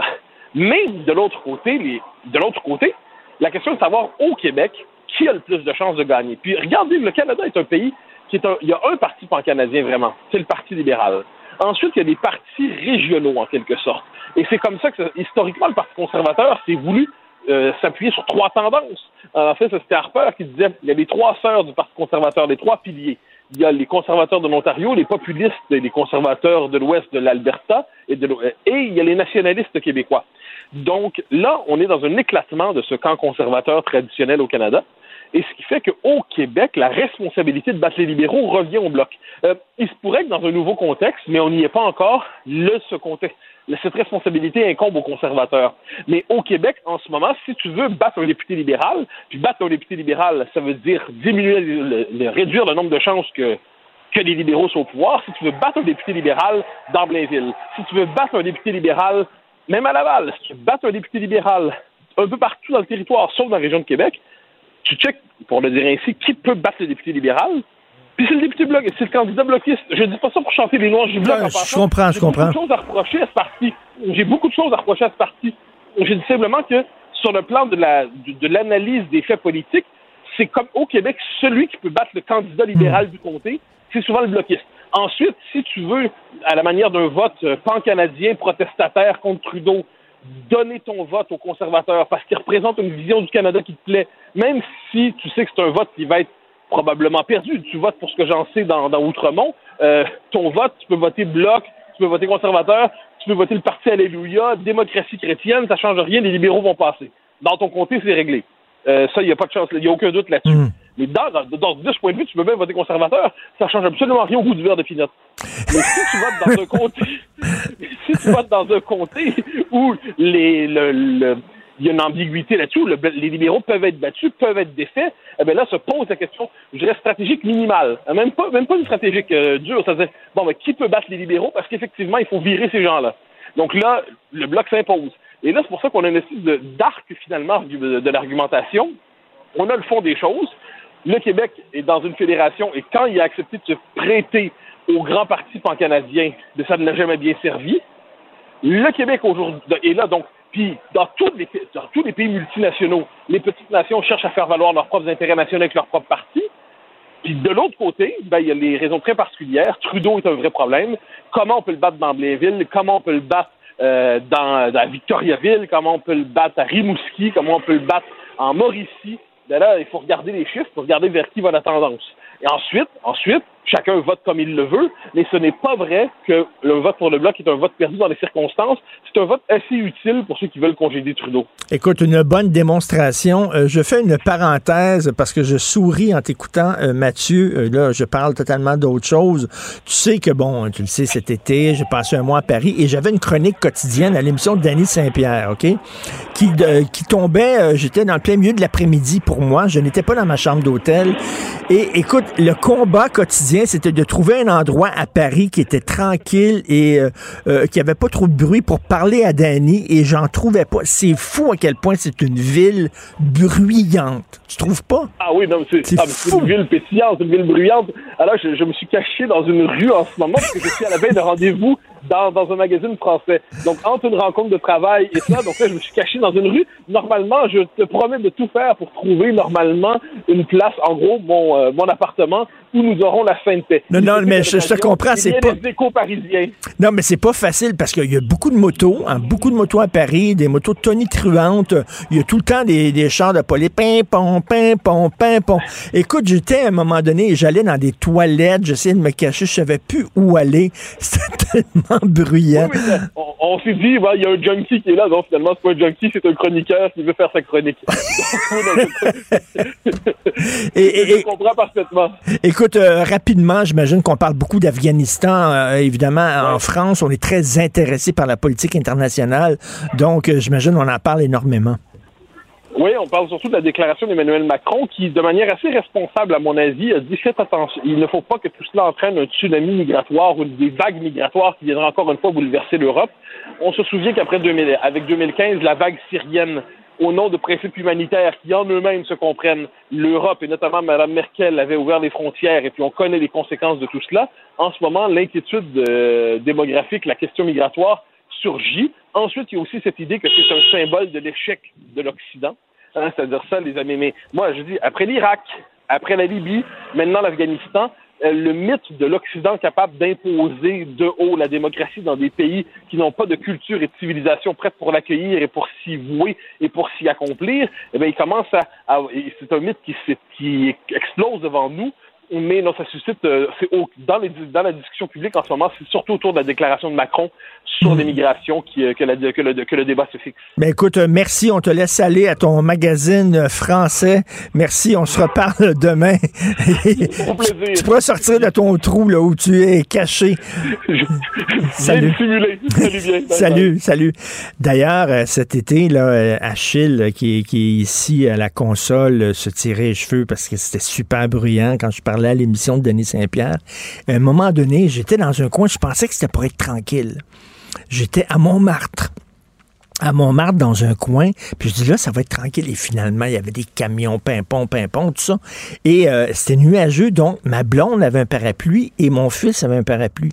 Donc, ils ont mis comme le parapluie devant moi. Vous voyez, là, comme le sur le côté, puis j'étais derrière un mur de parapluie pour essayer de couper le son la police s'est pointée pendant que je parlais à Danny, parce que les policiers pensaient que j'étais en train de me déshabiller, que j'étais tout nu, que je me changeais, puis que ma blonde et mon fils avaient mis un parapluie pour que je, puisse me déshabiller hors du regard des gens.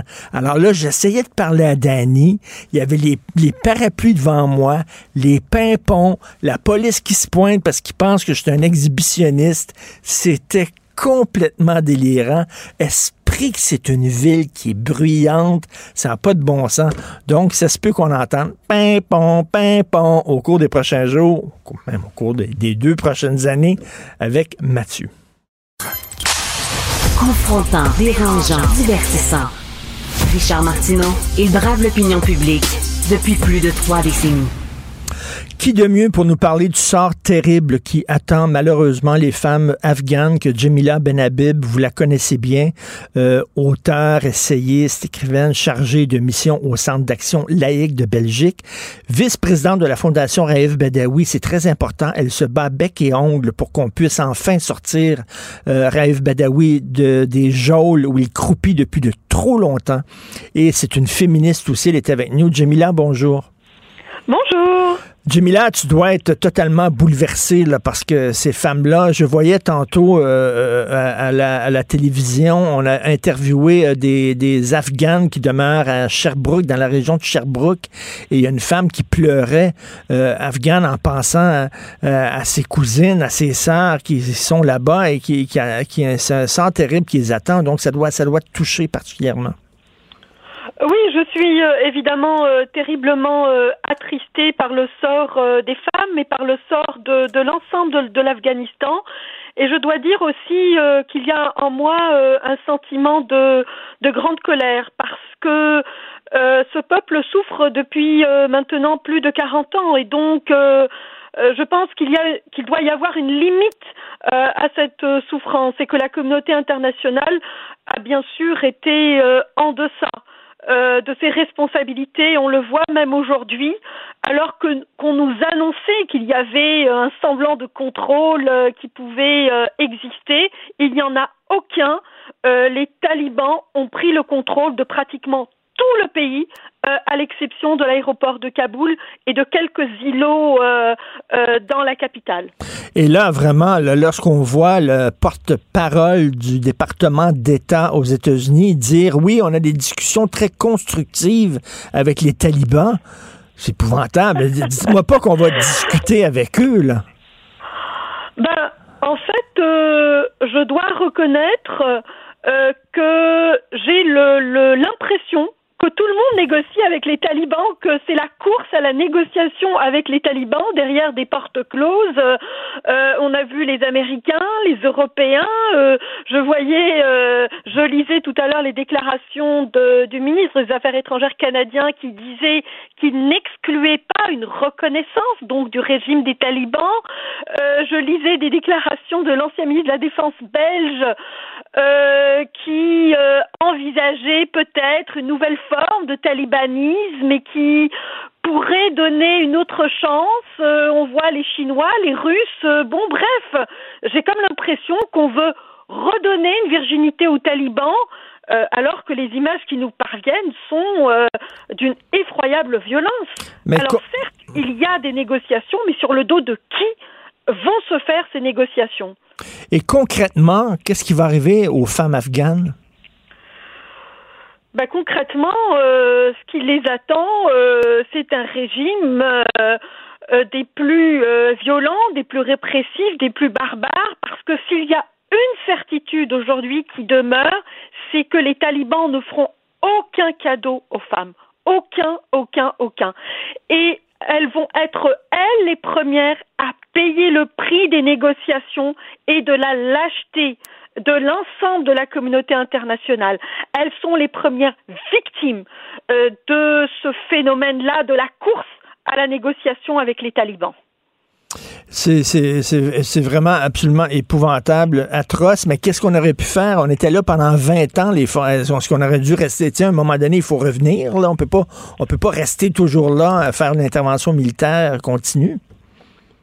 Euh, certes, mais je pense que nous avons euh, d'abord fait euh, deux erreurs euh, monumentales, vers, voire même trois erreurs. D'abord, la première erreur, ça a été de soutenir un régime afghan corrompu. Mmh. On a cessé de verser de l'argent à une gang de privilégiés qui gardaient le pouvoir pour eux et qui ne participaient pas à, euh, au développement de leur pays. Moi, j'ai été euh, à Kaboul euh, et j'ai pu voir, j'ai pu constater que, y compris du point de vue de l'infrastructure, y compris du point de vue des égouts, Kaboul n'avait pas encore d'égouts après 15 ans. Mmh. Après 15 de présence de la communauté internationale. Mais où est parti cet argent? Donc je pense que la corruption du régime euh, est euh, à contester. Je pense aussi que la stratégie militaire qui a été employée en Afghanistan, à savoir les bombardements, les bombardements continus, les bombardements réguliers, les bombardements aveugles, parce que qui dit bombardement, on ne fait pas la différence entre un taliban et un, et un Afghan, euh, je veux dire, qui n'a rien à voir avec les talibans. Lorsqu'on bombarde, on bombarde. Et, hmm. et donc, c'est leur meilleur moyen de radicaliser une population, de les jeter dans les bras des talibans. Donc, on a fait en Afghanistan la même erreur qu'on a fait euh, au Vietnam. Et la troisième erreur, qui est évidemment aussi une erreur monstrueuse, elle a été faite par les Américains en 2003, c'est lorsqu'ils ont décidé de désinvestir le front afghan pour investir le front irakien. Et donc, ils ont tout simplement euh, pris les militaires qui étaient là, en poste, en Afghanistan, sans avoir fini le travail, et ils les ont envoyés en Irak pour déstabiliser un pays et déstabiliser toute une région. Donc, les Américains non seulement ouvert un front en Afghanistan, mais ils ont aussi créé l'État islamique. Donc je pense qu'avec ça, on ne pouvait pas espérer de s'en sortir en réalité. Mais, c'est ça qui est triste, on n'apprend pas de, nos leçons du passé. Comme tu disais, euh, il y a l'équivalent avec le Vietnam. Au Vietnam, les Américains ont appuyé un gouvernement au sud-Vietnam qui était corrompu. Ils l'ont mis en place et tellement corrompu qu'à un moment donné, il y a beaucoup de Sud-Vietnamiens qui sont devenus, par la force des choses, presque communistes ils détestaient ce gouvernement-là? Oui, tout à fait. Mais là, par exemple, avec les talibans, ce que, le, phénomène, en tout cas, que l'on voit apparaître, c'est, euh, disons, une adhésion pas une adhésion à l'idéologie, mais un soutien euh, d'ethnies comme euh, euh les Tadjiks, des ethnies comme euh, les Turkmènes qui, qui sont donc dans le nord du pays et qui en 96 étaient radicalement hostiles euh, aux talibans, qui, si vous voulez, pour se démarquer du régime, ont fini par appuyer, euh, ne serait-ce que bon, d'une façon distanciée évidemment, eh bien le régime des talibans, pensant que c'était une alternative au régime corrompu. Donc les talibans en réalité ont fédéré, ont pu fédérer, eh bien une forme de euh, détestation du régime mmh. corrompu afghan.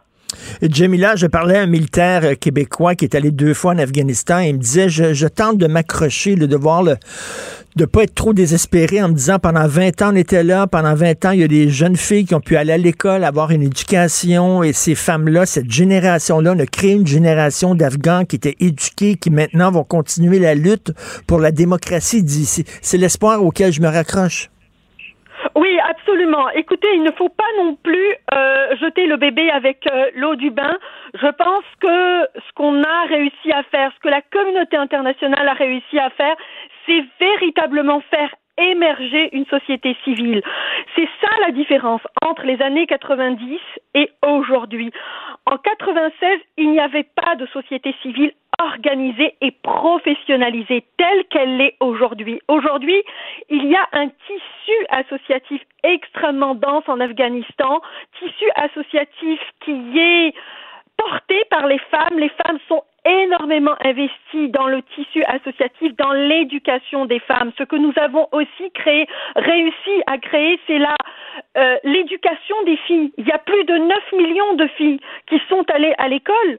Euh, je veux dire, faut pas mmh, oublier mmh. ce qu'étaient les talibans. Pendant les talibans, les femmes étaient interdites non seulement d'aller à l'école, dans la rue, mais dans les hôpitaux. Les femmes étaient interdites de se soigner. Donc oui, il y a eu hmm. des progrès. Il ne faut pas non plus dire qu'il y a eu zéro progrès. Oui, il y a eu. On a cru à un moment donné qu'il y aurait pu y avoir un peu d'espoir, qu'il y aurait pu y avoir une perspective politique. Mais ça ne suffit pas. Une société civile à elle seule, des femmes et des hommes courageux, résilients, organisés, intelligents ne suffisent pas à construire un pays. Pour construire un pays, il faut une volonté politique, il faut une vision, il faut sécuriser le territoire. Or, nous avons été incapables de sécuriser le territoire en raison des influences aussi du Pakistan qui a joué un rôle absolument exécrable dans le maintien des talibans euh, aux frontières euh, euh, afghano-pakistanaises. Donc, la stratégie américaine euh, en Asie qui a fait du Pakistan le gendarme soi-disant des États-Unis est à jeter à la poubelle. Écoutez, ça ne tient pas la route. Et en terminant, Jamila, on sait que tu habites maintenant en Belgique. Je veux seulement te donner une très bonne nouvelle de Montréal. Alors, tu te souviens certainement du euh, gros magasin euh, Old, Frou, magasin très luxueux. Alors, ils viennent d'annoncer au Frou qu'ils vont vendre des hijabs maintenant, des hijabs fabriqués par leur designer maison. C'est fantastique. Ah! Oui. Oh my God. Bon, ben écoute, non, non, faut pas finir l'émission sur une mauvaise note. Euh, euh, pitié, non, pas ça, pas ça. Euh, je sais pas, euh, une bonne nouvelle. Regardez, il fait beau aujourd'hui. OK. non, écoute, vraiment, Autre Frou qui vend des hijabs, et non seulement ça, mais il s'en vante avec une campagne de publicité. C'est complètement débile. Écoute, un jeune espion qui me dit que tu es, au Québec ces temps-ci, est-ce que c'est vrai? Oui, oui, je suis en face de d'un merveilleux lac. Euh, il fait, il fait, il fait vraiment beau. Enfin, tout pour se requinquer, euh, ah. tout pour profiter de du beau temps qu'on ben. a eu, même qu'il a fait très très chaud la semaine dernière. ben, ben écoute, euh, bienvenue chez toi parce que c'est chez toi aussi le Québec. Et si jamais tu passes par Montréal, fais-moi un petit coucou. Merci beaucoup, avec, Jamila. Avec grand plaisir, Richard. Merci, Jamila Benhabib. Honneur de t'avoir parlé. Au revoir. Merci, très content. C'est tout pour l'émission. C'est Benoît Dutrisac qui est là. Vous n'allez pas, euh, vous allez pas changer de poste. C'est Ben lui-même. Et oubliez pas, à midi, c'est notre rencontre à son émission. Euh, pendant une quinzaine de minutes, on va jammer sur toutes sortes de choses. Je remercie ma grande équipe. Euh, merci euh, Florence Lamoureux à la recherche. Merci beaucoup Maude Boutet qui nous a donné un coup de main. Et Achille Le Moinet à la console et à la réalisation. On se reparle demain à 8 heures. Passez une excellente journée. Cube Radio.